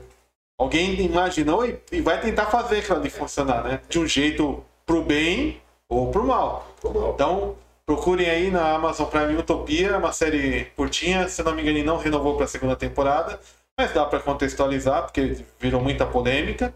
E o livro do Dan Brown, Inferno, que também fala do mesmo assunto que você citou: superpopulação, vacina, controle do povo. Então, mas aí, você, é, é, o, a Divina Comédia, eu, eu li, do Dante. Aliás, eu li e comprei o livro. Eu li emprestado. Depois eu fui lá e comprei o livro. Então tenho ele guardado em casa. Tem um pocket. É. Quem quiser comprar, tem uma versão pocket. Agora é Isso. pequenininho assim. É. E eu veio as. Veio dois volumes quando eu comprei. Veio a- o primeiro volume, depois o segundo volume, não, não tinha muita graça, não, mas o primeiro volume é importante. É, e depois, por estudos de parapsicologia, na- é, a gente vê, é, chega a essa conclusão. Quem é que. Quem é que deu autorização? Quem é que falou para esses animais irracionais, chifres, esses psicopatas, que eles têm o poder de diminuir a população do mundo? Quem é que falou para eles isso? Mas você pega um Bill Gates que é um ladrão porque roubou o projeto da Macintosh, que era do Steve, lá do, do, Steve Jobs. do Steve Jobs, né? Roubou, ladrão. O ladrão ficou rico, bilionário, trilionário, sei lá o quê. E agora ele quer diminuir a população do mundo. Então, esse, esse filho de Maria Mais Eu, é, se ele tem toda a fortuna que tem, ele deve ser o pessoal pobre que comprou esse lixo desse computador dele, essa porcaria desse PC que não vale nada. Isso é ruim demais. Entendeu? Agora, o computador bom, você quer? O Macintosh é um excelente. Sim. Só que tem que ter dinheiro. Não é para pobre. É, tá, tá bem Bom, é distante do. É. Tá bem distante do Não é povo. verdade? Então, é assim, quem é que autorizou os caras a falar no nome de Deus porque vão diminuir a população? Quem tem o poder de diminuir a população, aumentar a população, é Deus. Ele é o pai, ele é o criador, ele pode fazer isso. Agora, pega um Zé Ruela aí querendo fazer isso aí, tem alguma coisa errada aí, né? Bom, e o doutor Robert perguntou aqui, e é, é, eu, até estou precisando de ligar para ele, para conversar com ele a respeito da, da OAB. A OAB, eu o Dr. Robson, ele, estudioso da, dessa, dessa matéria, ele, o Dr. Carlos eh, Schneider, eh, a doutora Leonice Vieira e vários outros companheiros eh, estudiosos, bacharéis em direito estudiosos, e por, por estudos e pesquisa, nós descobrimos que a Ordem dos Advogados, a OAB, ela não existe. Né? Eu acho que isso é uma coisa terrível, por quê? Aonde você pensar no Brasil, é, a OAB está presente. O que você pensar, a OAB está presente. Vamos pegar a Câmara, por exemplo, a Câmara de Vereadores. Na Câmara de Vereadores você tem o procurador, você tem o assessor jurídico. Você tem dois caras ali, dois ou mais pessoas, que fizeram o quê? Direito. Estão inscritos na Ordem dos Advogados do Brasil, OAB. Você vai na prefeitura, é a mesma coisa. Vai ter procurador, vai ter assessores, e vai ter um grupo de, de procuradores e assessores que tomam conta da, da parte fiscal. Também todos eles com um AB. Ou AB. Todos eles. E aí você. Isso a nível de, de, de município. Agora, dentro do município você tem o, o, o, promotor, você tem o juiz, você tem o delegado de polícia, e aí você tem outros entre a espera que também possuem o AB. Você tem os advogados inscritos que possuem o AB. Então, esse pessoal é a maioria absoluta no Brasil. Então, começa nos municípios, agora você imagina isso a nível de Estado. Toda secretaria de governo tem ó, alguém lá, ou é defensor público, ou é procurador, ou é assessor, tá? Tem o AB. Aí você chega a nível federal, os ministérios, a mesma coisa. Então, a OAB, de- você chega nos tribunais, você pega as primeiras instâncias, depois a segunda instância, o Tribunal de São Paulo. Depois você pega as instâncias dos tribunais regionais federais. Depois você pega as instâncias dos tribunais do, que estão abaixo do Tribunal Regional do Federal, são as, os juizados federais. Então, tudo isso, essa máquina, essa máquina concentra uma instituição chamada OAB, que ela não existe. Por que ela não existe? Ela foi criada E ela fatura bilhões bilhões, né? bilhões. Agora vai ter exame da ordem, agora dia 7 de março vai ter exame da ordem. Então, imagina o- o- a tarrafa jogada, o quanto de dinheiro eles recolheram para fazer esse exame. E essa, essa OAB ela foi criada em, pelo artigo 17 do decreto 19.408 de 1930, no governo do Getúlio Vargas. E ela foi revogada no governo do Collor de Mello. Foi revogada pelo decreto também, decreto, porque o decreto pode revogar decreto. Foi revogada pelo decreto número 11 de 18 de janeiro de 1991. Foi revogada. Digamos que Collor fez uma coisa boa, pelo menos. mas, mas ele foi uma briga política. Uma briga política. Mas ele fez uma coisa excelente. Só que é uma coisa excelente que virou esse, essa, esse fantasma que tem, tem vida própria. Essa morta que tem uma vida própria essa defunta que tem uma vida própria, sabe? Porque ela não existe, mas ela está viva. Todo lugar do Brasil que você lá, tem um cara lá que representa a OAB. Né? Tem um advogado lá. E isso faz com que você perca a vontade. Você começa a ver a sujeira. Eu tenho todo. A coisa eu entrei com ação, uma declaratória para que a Justiça Federal declarasse que a Ordem dos Advogados ela não existe. Por que ela não existe?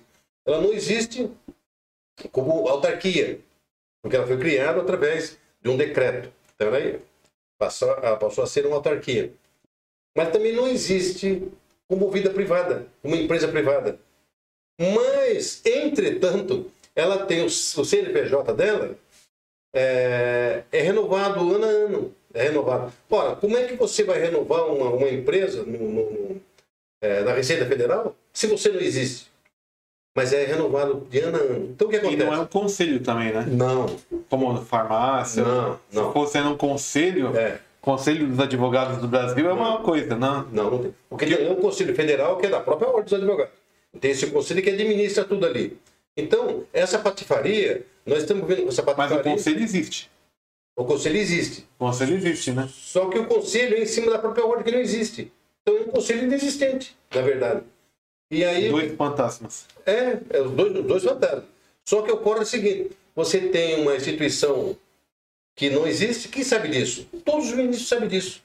Todos eles sabem disso. E a ordem, segundo as palavras do Joaquim Barbosa, é, a ordem só existe porque o Supremo mantém ela na. É, na sabe. É, não. É, o corpo enfermo, quando ele está na UTI, Sim. tem manter ele entubado, entendeu? Sim, tem entubado. Então, é, então a, essa ordem ela só existe porque os ministros entubaram ela e, e, e mantêm ela viva.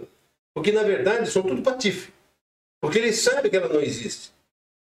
Eu entrei com uma, uma, um outro mandado de junção em cima disso aí e o caiu na mão do Barroso, do Roberto Barroso. E ele falou um monte de abobrinha, um monte de mentira, entendeu? Era um advogado medíocre que virou ministro medíocre. Né? E tem gente que gosta dele fazer o quê? A esquerda caviar adora o cara. Então, o que, que a gente precisa de fazer? Nós já cobramos do, do Bolsonaro. Bolsonaro. Era a promessa do Bolsonaro. Acabar com o exame da ordem. Primeiro, o exame da ordem é inconstitucional. Ela fere de morte o artigo 16 da Constituição Federal. Porque quem pode baixar provimento é só o Estado. E a ordem dos advogados baixa provimento. Então determina que as pessoas façam. Mas se você fez a faculdade durante cinco anos, você vai fazer o que lá? É a mesma coisa no jornalismo. Para pegar o MTB, né, você tem que passar pelo Ministério né, do, do, do, trabalho. do trabalho. A quem emite o certificado que você, independente de ser é uma decisão do Supremo Tribunal Federal, aquela que derrubou a obrigatoriedade do diploma, ou o cara é formado tem um diploma bonitinho, é, é, o Ministério do Trabalho, né? Isso é, entra nessa onda. É, né? Só que aí, aí, aí tem uma diferença enorme. Por quê? Porque, embora seja um organismo do Estado que dá ao MTB, dá o número da MTB, jornalista, você necessariamente você não precisa se filiar à Federação Nacional sim, de Jornalistas. Sim. Você é livre. Acabou. Entendeu? Eu nunca fui filiado a sindicato. Então, eu sou jornalista, respondo por aquilo que eu falo, por aquilo que eu faço, como já respondi várias vezes. Eu não tenho que estar filiado a sindicato nenhum. Já visto os olhos, os TAC. Né? Ele foi preso lá por determinação do, do, do, do Xandão do PCC, né? foi preso lá e tal, tal. Bom, e ele é o quê? Ele é da FENAGE, ele é filiado da FENAGE. E cadê? A FENAGE que fez o quê? Fez nada, não faz nada. Então, para que pagar uma coisa que não, não é, paga, para que pagar uma coisa que não presta para nada? Então, eu não pago nada porque eu não preciso deles. Eles não precisam de mim, eu não preciso deles. Eu sou responsável por aquilo que eu faço, pelas reportagens que eu, que eu escrevo, que eu já fiz, eu sou responsável por aquilo que eu estou fazendo, acabou. Se der um problema, eu vou lá e respondo na justiça. Contrato meu advogado, se for preciso, vou lá e respondo, acabou. Agora você pagar anuidade para o cara, pagar mensalidade. E na hora que você precisa de uma situação dessa e o cara. É, você não Corre, ter, né? não se você ninguém. não ter o retorno disso aí, então fica ruim. Sim. É, e o, esse Oswaldo Eustáquio, ele era o segundo vice-presidente da CUT. Aí se meteu no meio do pessoal da direita, né? Aí deu no que deu. Né? Aí tá preso. Não sei se já soltaram ele. Sabe? Não, não me comoveu. Não me comoveu. É isso aí. Vamos lá. Fê, mais algum comentário aí? 20 de 1988, existia a proposta de criação do Tribunal Constitucional, onde o ministro tinha um mandato de 12 anos. Isso foi o Robson Ramos falou também. É. Uh, depois ele escreveu, infelizmente criaram este absurdo do STF com poder vitalício. Uh, teve, acho que você está falando das empresas lá. Tá? Eu acho que deveria privatizar as coisas, por exemplo, a Petrobras? É a favor da privatização geral? Ah, só para contextualizar, o Bolsonaro também tem um, um dos compromissos dele é acabar com, a, as 650 e tantas empresas que o Brasil tem, né? Isso, isso. É, para quem não está antenado nesse assunto, até o pela Jovem Pan, o Samidana, que é economista lá da Jovem Pan, do grupo Jovem Pan, ele fala assim que o Brasil tem 650 e tantas empresas que só dão prejuízo. É o dinheiro do contribuinte indo para o ralo. Que nem uma delas que foi, foi privatizada recentemente, e quando o Bolsonaro entrou, ele chamou um monte de caras da, da iniciativa privada para colaborar né, na, na, na privatização, para começar a dar andamento nos projetos né, de privatização. E uma das empresas era de preservativo, que ela criava, fabricava preservativo, mas dava um prejuízo de 138 milhões por ano, alguma coisa assim. Quer dizer, o Estado brasileiro é muito grande, né? E consome. É, é um monstro que consome dinheiro do povo mesmo, né? E você é favorável a dar andamento nessa. Sou sim. Sou sim, porque é, foi é que Bolsonaro vem pregando ao longo do tempo, né? Esses últimos dois anos, vem falando. Ah, o governo não pode ter lucro. Não pode ter lucro. Porque ele começa a competir com a iniciativa privada, ele começa a competir com as empresas que geram emprego, que geram a receita para o Estado, para o município, para a União. Da onde que vem esse dinheiro? É exatamente das empresas, tá? do setor privado. Então, quando você privatiza uma coisa que está dando prejuízo, é... eu acho que é um mal necessário. Você tem que privatizar. Você cortar o mal. E, só tem um jeito de cortar o mal, é, é privatizando. Porque aí você vê que a empresa quando privatiza, dali para frente ela começa a produzir. Por quê? Não tem mais o problema do cara ter o cartão magnético e só ir lá passar o cartão para receber o pagamento dele. Ele tem que ir todo dia trabalhar. E no setor privado, você tem que ir todo dia trabalhar. Sim. E quando é público, o cara vai quando quer. O chefe é bom, não precisa ir. Vou aparecer uma vez por mês para dar um alô pro pessoal. Então, isso dá prejuízo. Né? Então eu sou favorável sim à privatização. Claro que sou. Legal. Com certeza. Tem mais alguma aí, Fê, pra gente entrar nos últimos assuntos? Ele falou dos presidentes, alguém perguntou o senhor acha do doutor Enéas? O Enéas? É. Que ah, o esse foi. É, o Enéas. Eu, eu sou suspeito de falar porque eu era fã dele, né? Eu continuo sendo fã dele porque ele, ele simplesmente morreu para nós mas as ideias dele ele disseminou. Você tem N quantidade de vídeos aí gravados com as, a exposição das ideias que ele tinha. É uma das coisas que ele defendia é que o Brasil tinha que ter uma bomba nuclear, né? É. Para fazer frente aos. Pelo volume de riqueza que nós temos. Né? Sim. E para garantir a nossa riqueza. E, e, até assim, até quem fala assim, ah, da bomba nuclear, aquela história toda, a Índia tem, né? tirando as grandes nações, Estados Unidos, tal, o Japão tem, mas não é só uma arma, né? Existe toda a tecnologia que envolve, inclusive até a educação, né? Que eu queria, para gente entrar, indo para os últimos assuntos da escola militar, né? Se o país tem uma bomba nuclear, tem que ter unidades escolares que formem profissionais para cuidar de energia nuclear, criar materiais, envolve uma indústria toda, né, de produção de materiais, tudo e é emprego e renda para o país, né? Não é só ter uma arma, é. né? Envolve tudo isso, né? Conciliar as duas coisas, a necessidade e você se preservar de um futuro ataque. Sim. Isso pode acontecer. Mas é, é, uma outra coisa que ele falou lá foi o foi criado o Supremo Tribunal Federal, né? É isso? É. Então, eu acho que esse tribunal, esse tribunal constitucional, eu acho que já deveria ser criado. E o Bolsonaro, eu tenho certeza que apresentado para ele, tem um amigo nosso que fez esse projeto. É, feito isso, apresentado para ele, é uma forma de você equacionar os problemas urgentes políticos no Brasil. Por exemplo, o que é um problema urgente, um problema político urgente no Brasil? O STF é um problema político e urgente no Brasil. Qual é o outro problema que eu acho que agora sanou? É, era as duas casas legislativas, o Senado Federal e a Câmara Federal. Estavam na mão de pessoas erradas. Agora, eu acredito que com essa nova eleição que houve esse ano, em fevereiro, e a posse dos novos presidentes, eu acho que, eu penso, o Brasil agora começa a caminhar para o lado benéfico dos projetos que realmente alavancam o país a ser um país de primeiro mundo. E nós temos tudo, tudo que você imaginar que existe no planeta, nós Sai temos no daqui. Brasil. E sai daqui, né? Tudo. A gente vende tudo Tudo, fora. tudo, tudo, tudo. Então, não é admissível que uma pessoa atravanque tudo isso, que uma pessoa faça tudo isso. Que é o caso do Nhonho e o caso daquele outro idiota lá, né? É, an- a- travancando pauta e não deixar, não colocar em vo- em votação e tal. Quer dizer, uma coisa que beneficia milhares de pessoas, centenas de milhares de pessoas, milhões de pessoas, aí um, um, um, um boçal, né? Um boçal Sim. vai lá e, e tranca a pauta e não, não põe em votação e tal.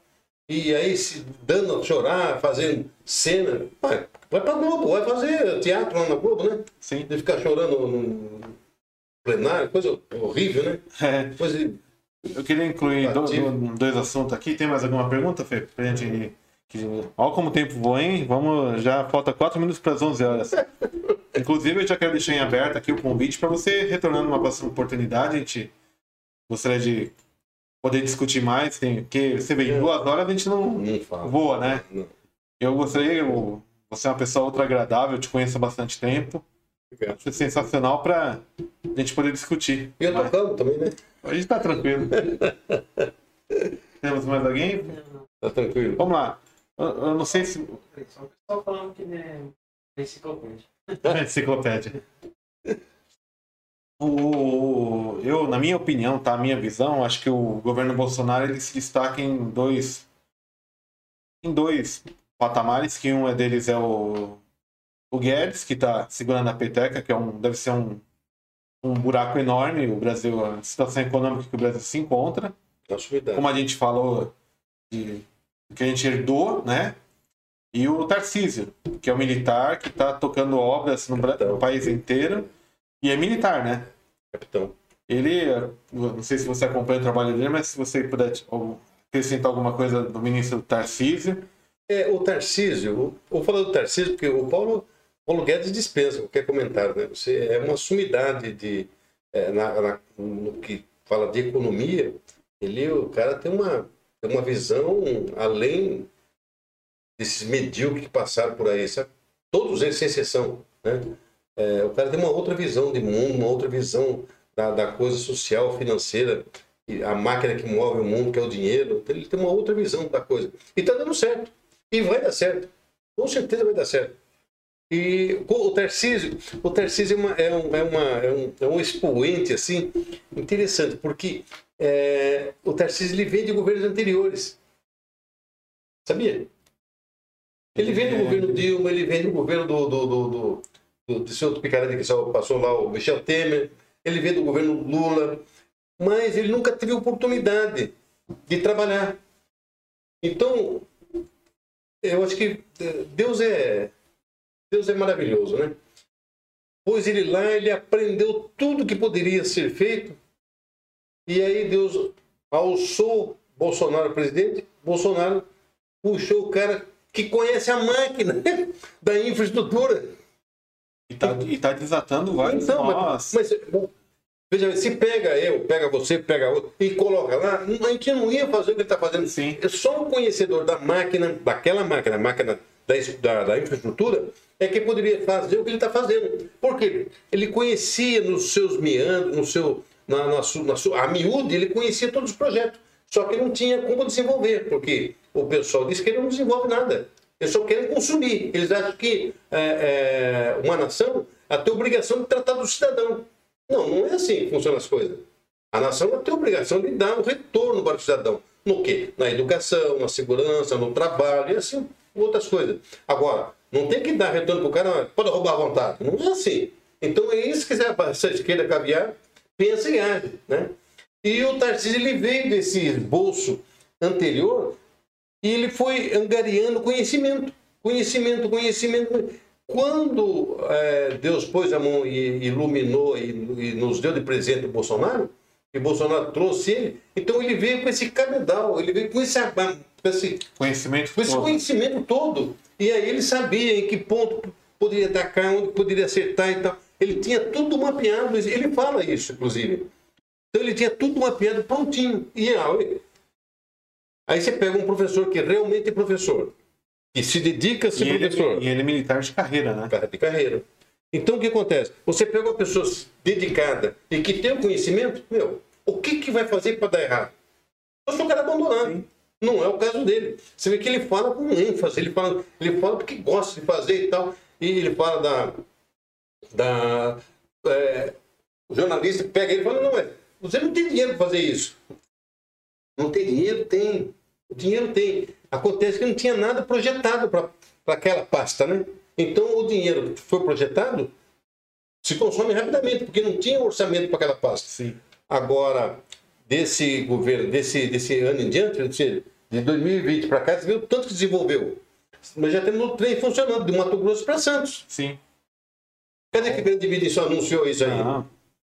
Agora, veja, é, agora veja o quanto de economia se faz com o transporte ferroviário. É, ferroviário a economia que se produz é, é uma indústria enorme, né? É, porque envolve isso, né? Eu não sei, eu acho, que, eu acho que o meio de transporte mais barato do mundo, eu acho que é o pluvial, né?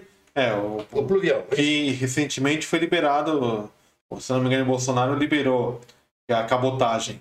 cabotagem. Entre, por, entre tá, portos. Né? Isso, né? então. É o meio de transporte mais barato. Depois é o, é o ferroviário. Então veja, na vez de fazer. Uma locomotiva puxa acho que 200 e poucos caminhões. Você viu naquela linguiça puxando. E aí você vê uma outra coisa. Foi-se investido na, na condição mais cara, que é o pneumático. Sim. Foi-se investido nisso aí e tal. E aí ficou na mercê e a vontade do preço do óleo diesel, que agora está uma briga lá, porque ele, ele zera todos os impostos federais. Mas, compensação, os governos estaduais têm que zerar o deles também. Sim. Porque aí um litro de gasolina vai passar a se custar R$ 1,80. 1,80.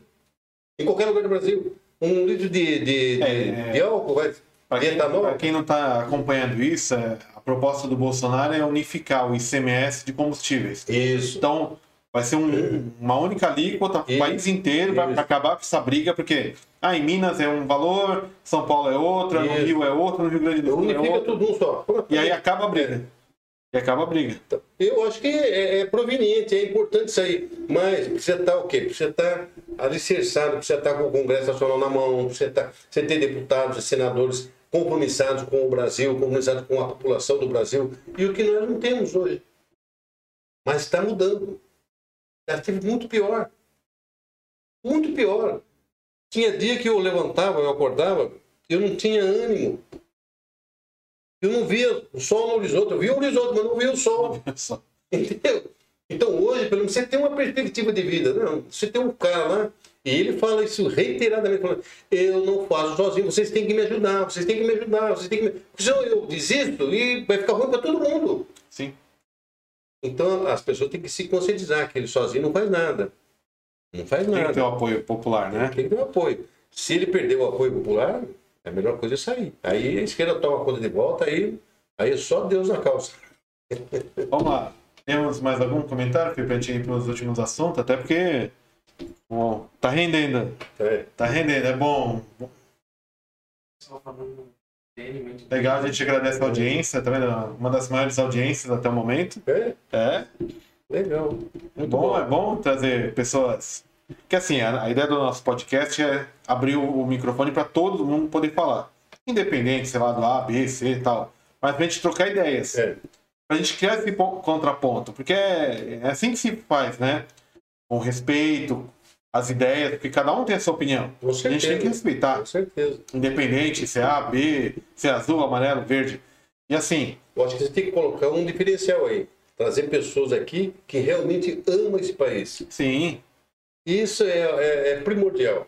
É, porque é, é ruim, né? É- a gente vive nessa terra. né? É, A gente tem que tirar proveito dessa terra. eu né? adoro esse, esse Brasil. No- Do jeito que está, com tudo que está tá, a gente passando por essa crise é, emergencial aí, mas esse país é maravilhoso, é Sim. divino. Aqui é. Não, é o que eu falo, Coisa né? amanhecida. Tem gente que paga pra ir pra fora pra ver o que tem aqui do lado. Não, tem que conhecer aqui. Tem que conhecer aqui, né? Conhecer essa terra, né? Eu agora não eu faço mais isso, mas já fiz muito, fui viajar muito para o Nordeste. Então, lugar lindo, bonito. E passando aquela escassez que passava lá, que era a falta de água lá, né? Sim. Bolsonaro chegou, Tá com um projeto enorme lá, né? De... Bom, tá lá funcionando. Quer dizer, um lugar abençoado, só tem sertanejo, trabalhadores, todos trabalhadores, e de repente passavam a necessidade de água.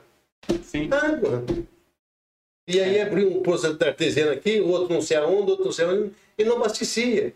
Faltava o quê? Faltava vontade política de terminar um trabalho chamado Transposição do Rio São Francisco. E isso o homem fez. E tá tendo um projeto de dessalinização também, né? Também. Pra lá, né? Então, Tá em andamento, né? Verdade. Então, mas é assim, é, eu quero agradecer a- a- o convite de ter vindo aqui.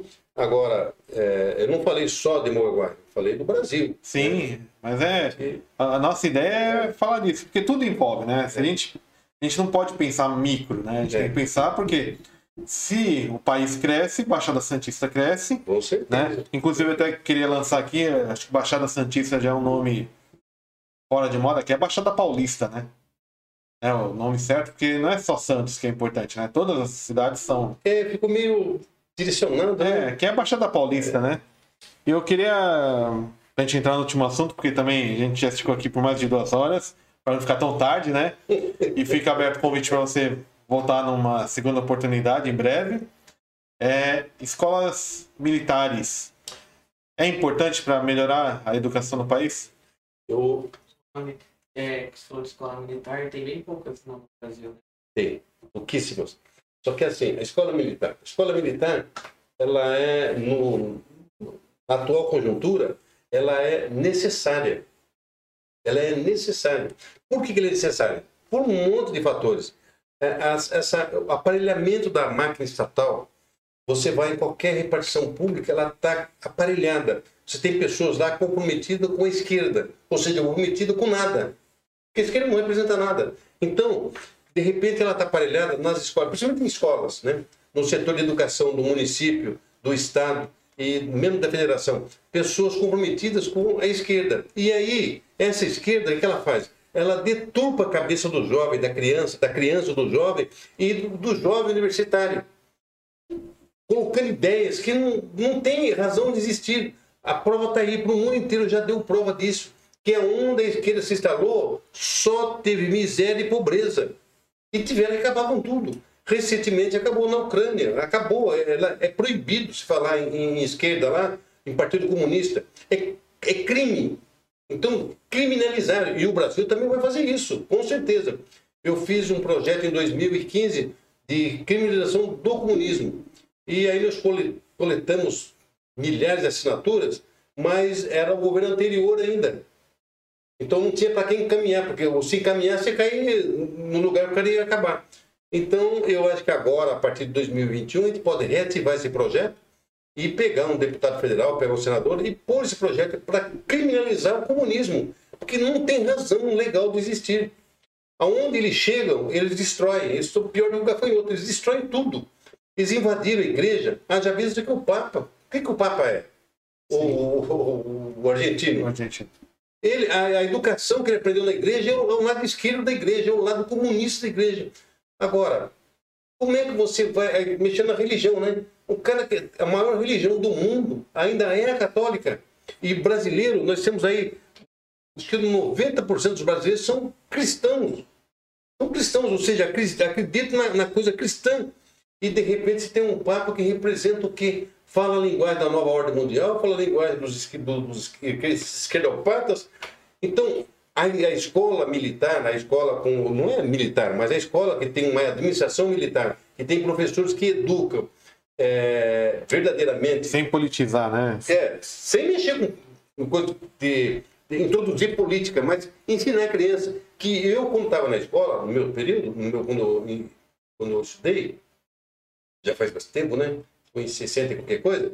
Nós tínhamos lá Educação Moral e Cívica, nós tínhamos lá o SPB, que já veio na década de 80, veio o SPB, que era Organização Social e Política, é, Educação Moral e Cívica. Então, isso, a pessoa, a criança, ela começa a aprender os valores cívicos da pátria. E como é que se aprende isso? Numa escola militar.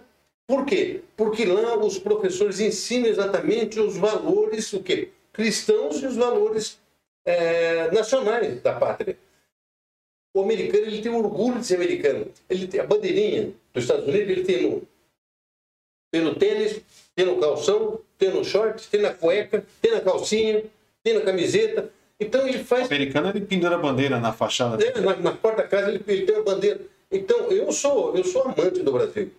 Eu tenho duas bandeiras na minha casa. Duas bandeiras nacionais na minha casa. É, antigamente eu tinha ela no meu quarto, de um lado e de outro, as duas bandeiras nacionais. Então eu falava isso, e o pessoal falava, esse cara deve, deve ser doido. Não, eu sou apaixonado pelo Brasil, é diferente. Eu sou apaixonado pelo Brasil. E essa paixão é tão grande por quê?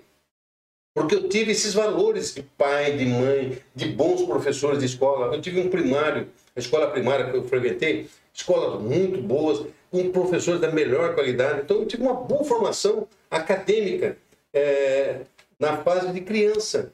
Quando eu, fui, quando eu fiz o, o primeiro grau, o segundo grau, eu já estava na fase adulta. Mas aí, aqueles valores permanecem. Permanecem. Então, eu acho que é muito importante.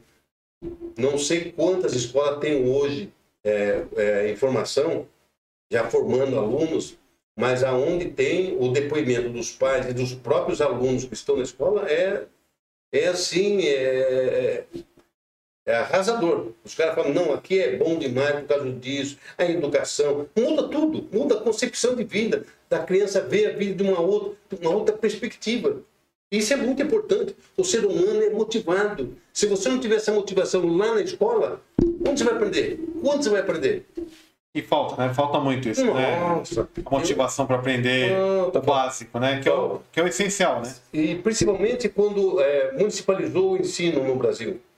Então, o que acontece? A municipalização do ensino, ela transformou as escolas num palanque político. Porque o prefeito, ele entra, ele põe quem ele quer. Não é por capacidade do professor, não é por concurso, não, ele põe quem ele quer lá. Então, o que, que aconteceu? Que deveria ser um crime, né?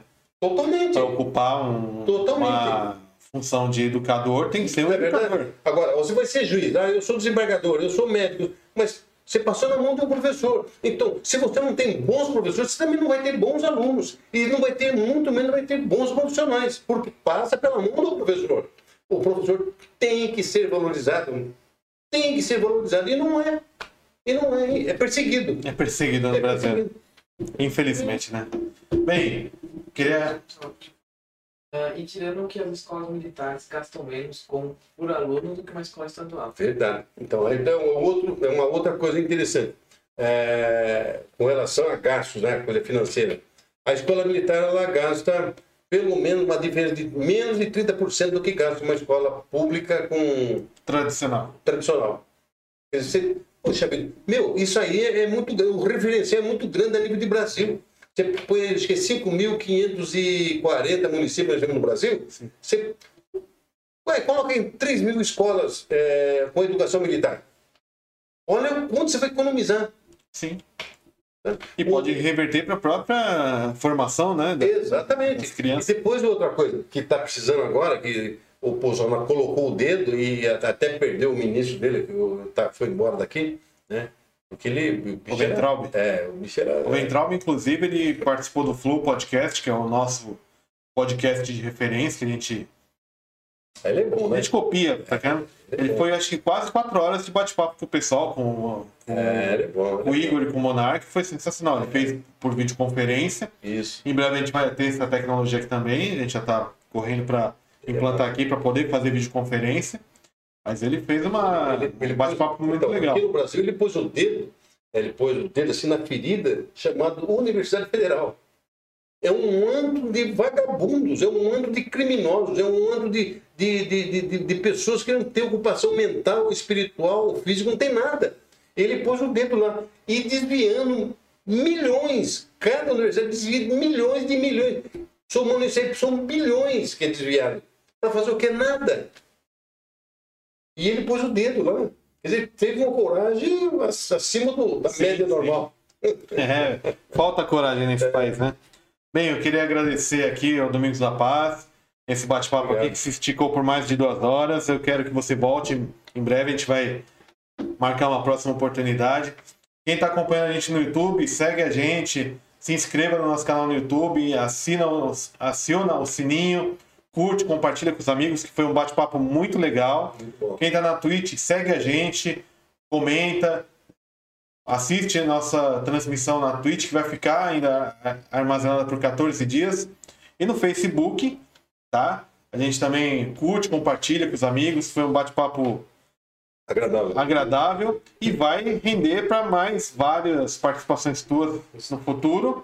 E a partir de amanhã a gente também está com esse áudio, a partição áudio, vai para SoundCloud e para Spreaker, que é um- também a, a plataforma Faz parte. faz parte de toda essa bagunça toda que esse podcast aqui.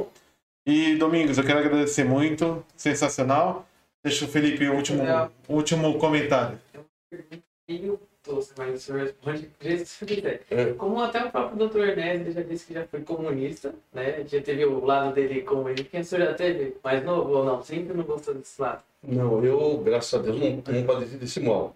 Mas, como dizia o Roberto Campos, é, ele teve, ele falando, né, ele, um dos economistas, senador, foi governador do Mato Grosso, ele, ele fala abertamente, falava abertamente, mas tem vídeo dele gravado, né? Ele fala que ele, na, na juventude dele, ele teve esse flerte com o comunismo, né? Que foi uma espécie de uma gonorreia juvenil.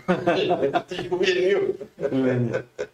Então, é, mas eu não tive, graças a Deus, eu não tive. O que eu tive na minha, na minha juventude foi que eu embarquei numa errada, eu não conhecia, e eu embarquei no movimento M68, que era comandado em São Paulo pelo Quércia.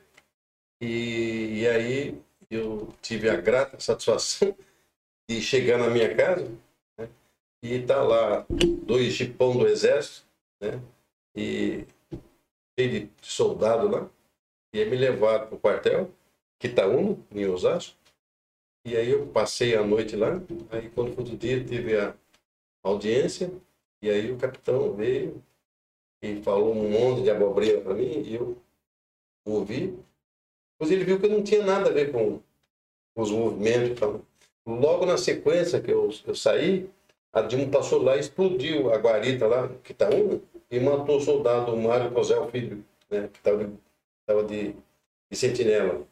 É, logo depois que eu passei lá no quartel. Então, mas fui pego assim por engano, porque a pessoa que, que, que dominava a cidade, em Arujá, ela me denunciou. Ela falou que eu participava, então eu nunca participei de movimento. Não desse tipo de movimento aí, né? Eu sempre fiz movimentos, mas movimentos é, que realmente tenha, tenha sentido, né? Propósito, É, né? tinha propósito, tinha. Não tomar as coisas dos outros, quebrar as coisas dos outros, destruir o patrimônio dos outros. Nunca fiz isso. Nunca tenho esse problema. Mas voltando, falando do Rogério. né? Não esqueci de você não, Rogério. É, nós temos grandes novidades para acontecer em Mongaguá ainda. né? É, já te passei algumas informações importantes, mas tem outras mais que a gente, no decorrer da caminhada, nós vamos revelar, vamos trazer.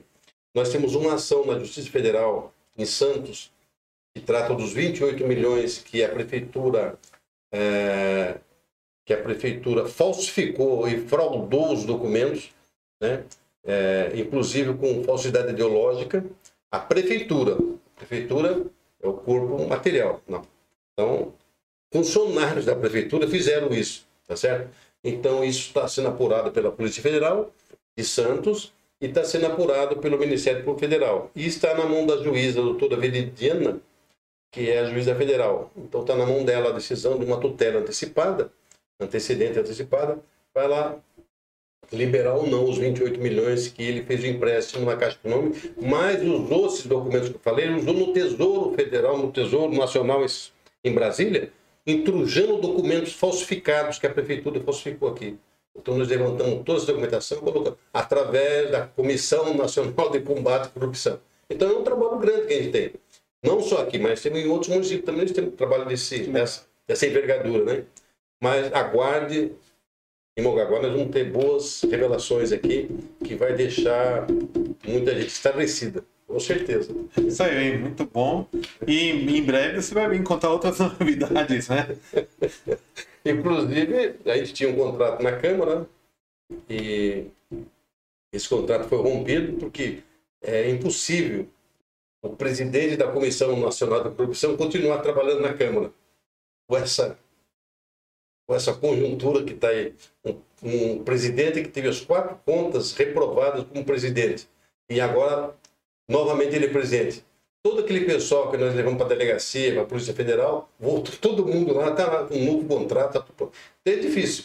Você combater a corrupção, é, onde está o ninho da corrupção, é muito difícil. Porque, como diz o Bolsonaro, a cada toca de rato comendo fogo, há um inimigo.